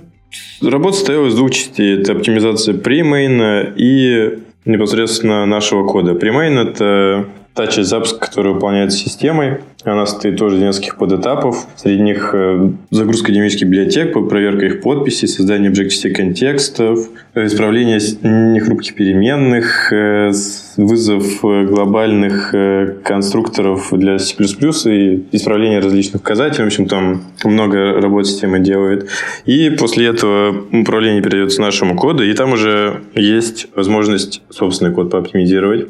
Сначала я начал с нашего кода, потому что я не недооценивал тот вклад, который система вносит в запуск, потому что я изначально на Objective-C разрабатывал, и для меня это было непривычно, то, что тут система на самом деле очень уже даже на пустом приложении долго его грузит. Э, поэтому я работал над нашей частью. Там основной принцип это чем меньше на запуске делается, тем лучше. Это скажем так, покрывает практически все области нашего кода. Это и UI, то есть UI нужно как можно меньше на старте создавать. Это и загрузка различных данных, то есть грузим там с диска или из сети только то, что необходимо. Создание сервисов. Вот. После этого занялся... Ну, после этого я обнаружил то, что на самом-то деле сильно лучше не стало. Оно стало лучше, но всего лишь на, на 25%. Казалось то, что Наш код на запуске только половину времени работает, а остальную часть, э, на самом деле, система тормозит. И занялся динамическими библиотеками. А, сейчас вот, Коль, вопрос один перед тем, как дальше пошли. А как вы вообще трекали, сколько времени приложение запускается? Это был сбор данных с пользователя или тестовый стенд какой-то? Там тест, тестовый стенд, есть утилита, которая позволяет э, вручную, ну, в автоматическом режиме, то есть программно с консоли запускать приложение на устройстве, устанавливать, запускать либо mobile девайс. Кстати, на, на, на, базе нее построены системы для автоматического тестирования, э, различные другие. И, собственно, вот так вот гоняли. Ну и, и чтобы узнать время запуска, можно использовать информацию из процесса. И еще можно включить э, дебажный вывод э, из загрузчика системного. Так, возвращаясь к прошлой теме про системные библиотеки. Да, системные библиотеки, там э, оказалось то, что их на самом деле очень много, и большинство из них даже выкинуть нельзя. Эти библиотеки, они даже в пустом приложении содержатся. И я начал копать в сторону того, как же сделать, как же их минимизировать, как же сделать, чтобы системных библиотек было поменьше. Системные библиотеки — это те, которые появляются, когда, например, импортируешь core location или Accelerate в приложение. Э, их в пустом приложении нету, и, соответственно, хотелось бы тоже прийти к такому состоянию, что у тебя набор библиотек минимальный, то есть такой же, как у пустого приложения. Здесь в итоге нашел решение, что можно взаимодействовать с этим API, то есть с этой частью SDK, оборачивать в Objective-C, то есть доступ напрямую из Objective-C осуществлять. И в этом случае библиотека не добавляется системная. Это была моя первая маленькая победа, потому что это дало очень хороший буст. И вторая, вторая, вторая часть была в том, чтобы не загружать наши динамические библиотеки, которые не, не, не являются необходимыми на старте. На старте. Но здесь пришлось повозиться с API для загрузки динамических библиотек. То есть напрямую загружаешь, когда тебе нужно, вытаскиваешь символы. В принципе, тоже все получилось. Все это дало в итоге ускорение в два раза. И по части системной, и по части нашего кода. А можешь вот примерно оценить, э, сколько у тебя вообще времени ушло на весь этот research? Ну вот уже про часть, где ты не ваш код оптимизировал, а именно работу с динамическими либами. На research на самом деле ушло не очень много времени, потому что я его проводил, когда готовился к докладу. То есть изначально я даже, ну, когда я готовился к докладу, я замерял э, время, время запуска пустых приложений и тех, тех тестовых проектов, которые я делал. Я обнаружил то, что даже при том, что я никакого кода не накинул, Э, особого, у меня уже отличается время запуска. И тут я вот вылез на эти, вышел на эти системные библиотеки, и то, что на самом деле можно сделать так, чтобы они не добавлялись. И, ну, соответственно, это там, может быть, э, этот вот прорывной момент, он был, может быть, несколько вечеров. А вот что а, с историей с другими динамическими либами, которые мы, как все а, классические iOS-разработчики, собираем свой, а, свое приложение как э, кирпичики с нашим любимым кукоподцы, и, в общем-то, кто пишет на свифте, да, добавляет их как динамические либо. Да, к сожалению, раньше кукоподс единственный вариант использования свифта нормальный. То есть, скажем так, из коробки он был через подключение фреймворками. И получалось очень много динамических библиотек. Это тоже один из пунктов, который, с которыми я боролся. То есть пришлось затащить такую штуку, как CocoaPods Mimono для того, чтобы эти динамические библиотеки, ну, в общем, чтобы символы этих библиотек напрямую влинковывались в бинарь приложения, и не нужно было зависеть от динамических библиотек. Так, ну вот, вот это и с ними нужно делать. То есть от них нужно избавляться. Их не должно быть, а если не получается избавить их, избавиться, их нужно вручную грузить лениво. Хотел бы, может быть, прямо сейчас даже сказать то, что CocoaPod с тех пор прокачался, и сейчас там уже с динамическими, проблемами, с динамическими библиотеками нет никаких проблем. Не обязательно использовать Swift с этим флаж, флажком э, Use Frameworks, и подстава Mimono уже не нужен. А у вас, то есть на CI какие-то сейчас есть проверки, да, на скорость запуска, которые сигнализируют о том, если что-то пошло не так? Ну, не совсем у нас были, но сейчас там этот вот либо mobile девайс что-то с ним уже не так хорошо работает на последнем iOS мы э, натыкиваем так, вручную иногда. В общем, сейчас э, из-за того, что либо iMobile девайс уже не так хорошо работает, как раньше, может только гонять на симуляторе. Вот. На симу... да, тесты на симуляторе. Они, конечно, не такие надежные, что ли. Не настолько отлич... Э, отвечают реальности, как э, отвечали запуски через либо iMobile девайс. Но они условно тренды показывают, хотя бы там растет, уменьшается. Да, они показывают только тренды. Я вспомнил, ну, у нас, конечно же, время запуска отправляются на, в метрику постоянно. То есть вот наш самый главный источник данных. Мы знаем распределение времени запуска по всем мобилам, по всем операционкам, по всем версиям. Это такой простой дешевый способ, без даже э, ну, заморочки CI, чтобы мы на этапе даже при продакшене узнали уже, что что-то не то с запуском. Погнали дальше к следующим областям. Что еще помимо времени старта приложения вы у себя тюните? Основное внимание уделяем тому, чтобы скроллы хорошо работали. Э, на самом деле это, может, важнейшая часть важнейшая часть всех приложений на iOS, это чтобы у вас хорошо скрылись таблицы. Ну, тут э, большая тема, разнообразная. Тут несколько есть уровней сказать, боли, ядом, которые вы можете себе устроить. Ну, мы стараемся, конечно же, тяжелые ячейки, например, не писать на автолейауте, писать их на фреймах, потому что автолейаут по дефолту в любом случае всегда медленнее расчет на фреймах, к тому же у вас, используя фреймы, появляется возможность на фоне что-то посчитать, закэшировать.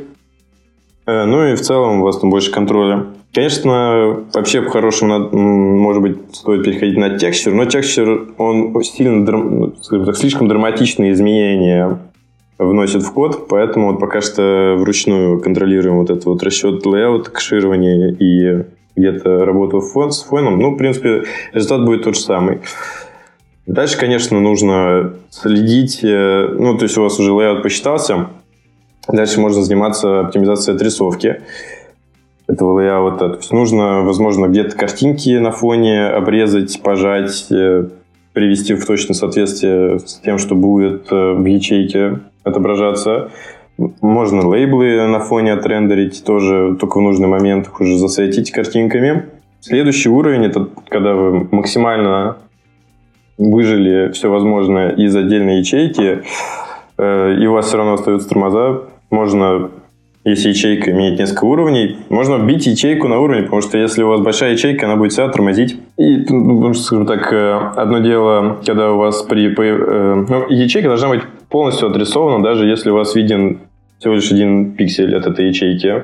Это TableView сама гарантирует. И вот очень большая разница. Это ячейка на пол экрана или на там 150 поинтов. И если у вас ячейка на пол экрана, то вы можете попробовать ее разбить на несколько ячеек по 150 поинтов и распределить таким образом лаг. Угу. А вот можно вернуться сразу же на первый уровень, да, когда ты говорил про автолейаут. Ты сказал, что вы все-таки большие сложные ячейки делаете на фреймах.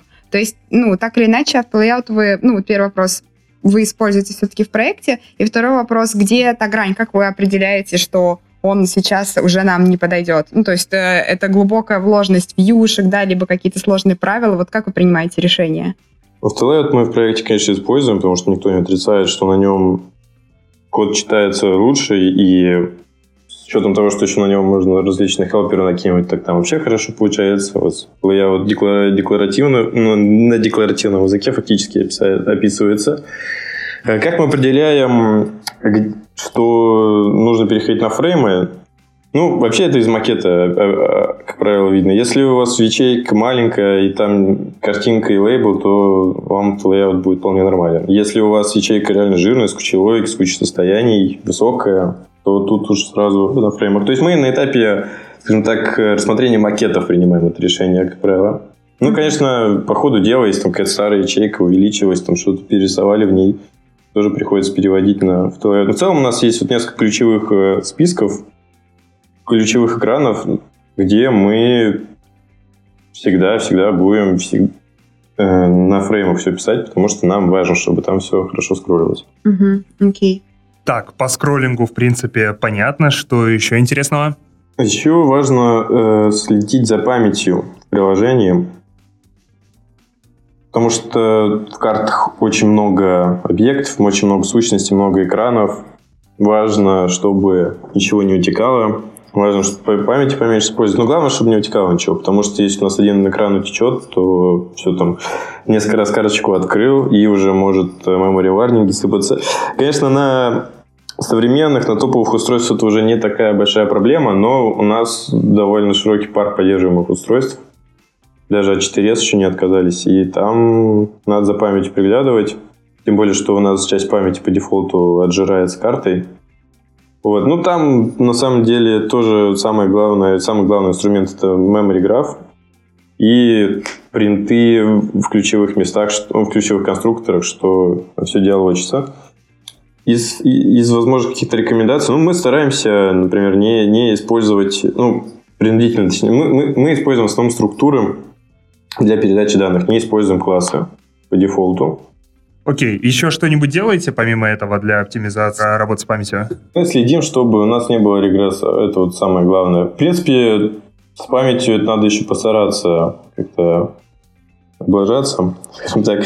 Ну, у нас был, например, момент, когда у нас было... Например, когда к нам приходит маршрут из сети, он к нам приходит э, Objective-шный, потому что так э, библиотека устроена. Там может быть несколько десятков тысяч точек. Э, и раньше мы эти точки перегоняли в структуры.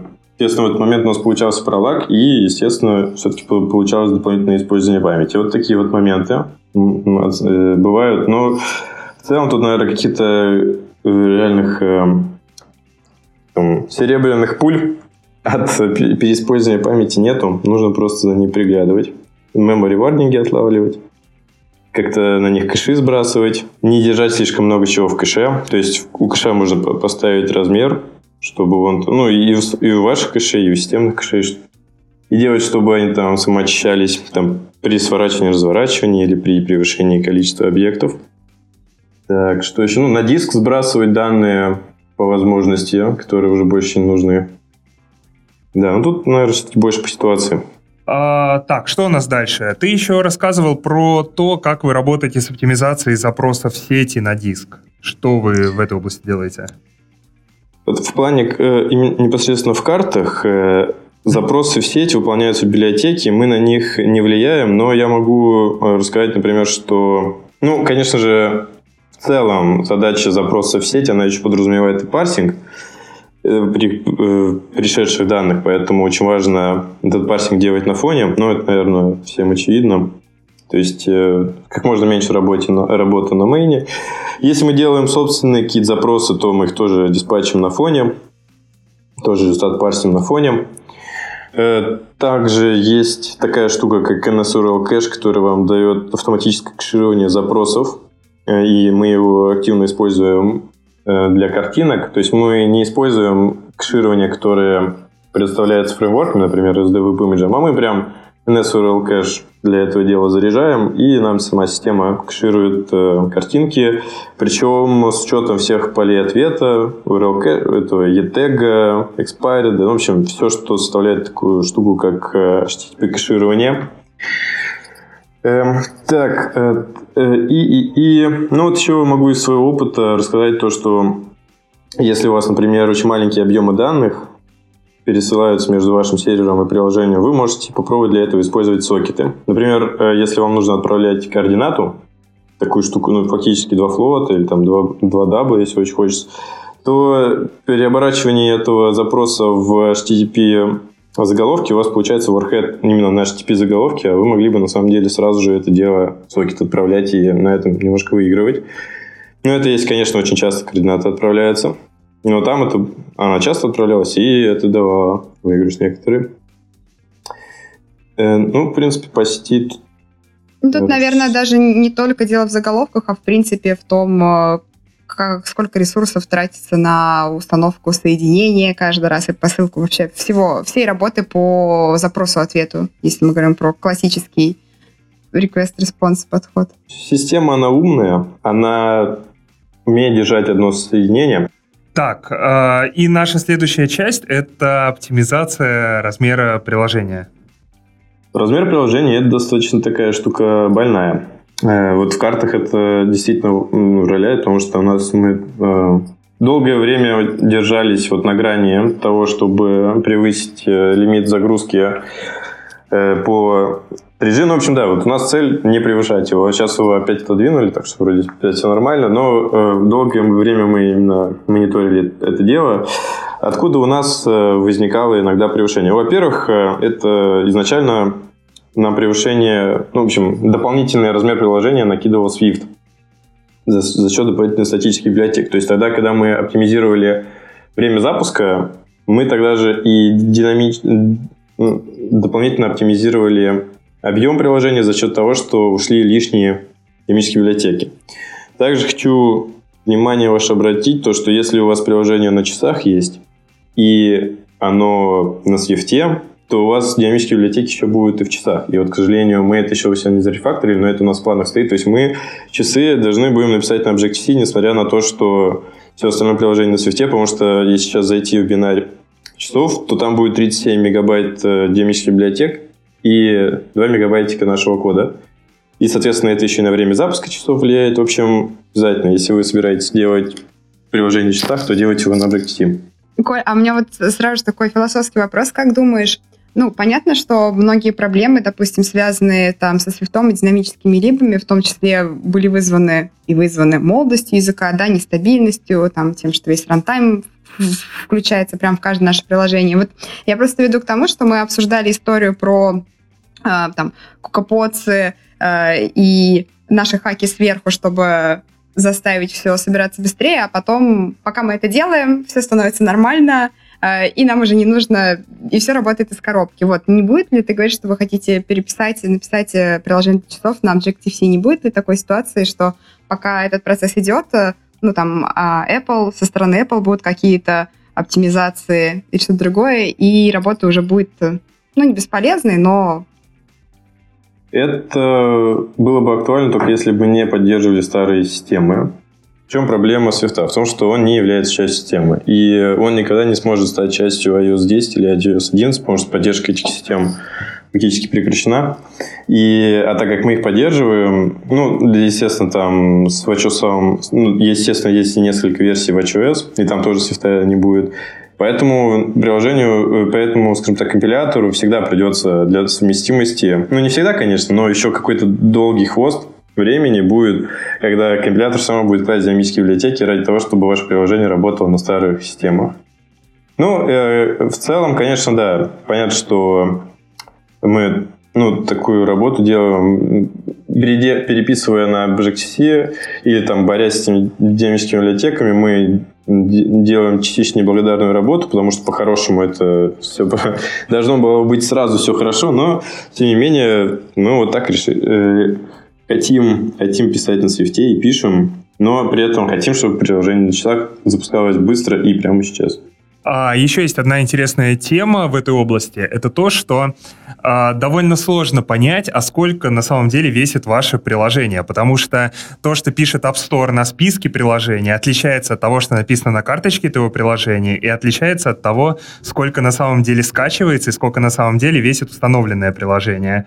Поэтому а, даже если у вас э, в сторе будет написано, что вы весите там больше 150 метров, на самом деле вы можете не попадать под это ограничение, потому что по факту скачиваться будет меньше 150 метров. Там, короче, э, такая довольно запутанная логика. Ну, Store пишет время, размер после распаковки. Чтобы посмотреть реальный размер вашего приложения, вам нужно либо качнуть с вашего там CI или куда вы отправляете бинарий, залезть, посмотреть, сколько там IP.app будет весить, но это еще не, недостаточно честно, потому что у вас .app, она universal, а чтобы прям точно узнать, вам нужно либо локально ее рекомпилировать, экспортировать с кодом, с флажком сининг, чтобы он вам засинил, э, и биткод рекомпилировал, либо посмотреть в iTunes Connect после отправки, сколько оно весить будет. И там уже будет распределение по устройствам с учетом всех оптимизаций и рекомпиляции биткода. Вот, ну и локально там, конечно, что вот где есть несколько вообще утилит, которые могут помочь посмотреть, что у вас приложение отжирает место. Ну, самая простая, это вот такая штука, как диск, Inventory X. Она просто чисто визуально очень удобно показывает, что больше всего отъедает место. Также есть утилиты для того, чтобы asset-каталог э, распаковать изначально скомпилированный. Тоже полезная штука и несколько раз использовали. Вот, но в целом, в целом, вот э, э есть у нас такая особенность в картах. Э, у нас графика не картинками лежит, а кодом. И этот код, он сейчас 150 тысяч строчек автогенерированных на Objective-C. И в скомпилированном виде он весит 10 мегабайт, Universal. Ну, соответственно, не Universal 5 мегабайт. И вот э, у нас есть такая проблема, что у нас есть несколько не вспомогательных, а дочерних таргетов приложения, а именно ну, плагинов. Есть часы, есть, э, есть три виджета. И вот э, если мы нечаянно влинковываем вот эти вот наши картинки автогенерируемые в эти таргеты, мы получаем автоматически плюс 20 мегабайт к размеру приложения. Даже ну, после сининга. А на Universe мы получаем плюс 40 мегабайт. Вот, также у нас RX Swift очень э, много весит в скомпилированном виде. Если мы его нечаянно влинкуем в эти таргеты, то тоже у нас автоматически подрастет размер приложения. И вот э, ради этого у нас написаны некоторые тесты, которые проверяют постинстале под файла или во время компиляции то, что у нас ничего лишнего не влинковалось в вспомогательные таргеты. Это вот такая особенность карт. А у меня вот вдогонку к этому такой общий, наверное, вопрос касательно всех тем, что мы обсудили. Понятно, что в формате подкаста и тем более такого сжатого выпуска ну, как бы сложно, да и нет смысла вкапываться вглубь какой-то проблемы, потому что это всегда ну, какой-то специфичный случай, да, мы говорили, что там любая оптимизация, у нас очень много входных факторов, будь то это карты, там, будь то какие-то другие приложения. Я скорее хотела по процессам немножечко обсудить. Вот ты сказал, что а, ну, вы сталкиваетесь с какой-то проблемой, будь то вспухший бинарь, например, вспухший бинарь, это что-то новенькое, вот, будь, будь то вспухший бинарь, а после этого а, вы провели какие-то оптимизации, и вопрос, в общем-то, про то, как вы боретесь с тем, чтобы потом этого не было. Ты уже упоминал про то, что вы какую-то часть тестов пишете, да, возможно, какие-то истории, вот как мы обсуждали на CI. Может быть, что-то еще? Например, а, ну, есть ли у вас какой-то чек-лист для там, разработчиков? Я все вспоминаю историю с тем же самым скроллингом и ячейками, и, допустим, для нового человека там может быть не очевидно, что какую-то графику лучше сразу же делать картинками и даже не пытаться ее там кодом отрендерить. Вот э, какие-то еще процессные штуки по тому, чтобы проблем больше не встречалось. Сразу несколько мест, через которые можешь зайти. Во-первых, конечно, код-ревью, то есть уже на этапе разработки. Это вот, э, так сказать, то, что упомянула про знания о проекте. Они должны передаваться от более опытного разработчика к новенькому. И уже во время код-ревью мы там должны подсказать, что это можно здесь получше сделать. Про чек-лист. Чек-лист есть у меня, когда перед тем, как выпустить э, стор, я там что, что-то я там вот протыкиваю, профилирую. Ну, то есть, это эдакий чек-лист релиз инженера. То есть, если кто-то другой должен это выпускать, то вот он должен будет проверить, что Самое главное, что карточки удаляются при закрытии карточки, э, что там нет регресса по скроллу. Такой вот чек-лист есть. Но, э, конечно, если есть возможность что-то покрыть тестом, как вот, например, контроль за тем, чтобы у нас не влинковывались, не влинковывался лишний ненужный код в таргеты, это, конечно, всегда лучше получается. Окей, а, на этом, я думаю, тогда мы, в принципе, по всем основным темам того, что можно сделать на ios клиенте, прошлись. Коля, спасибо. Также хочется напомнить о нашем партнере, компании Skillbox, которая проводит абсолютно бесплатный онлайн-марафон. Проходите по ссылке в описании и регистрируйтесь. И на этом наш выпуск заканчивается.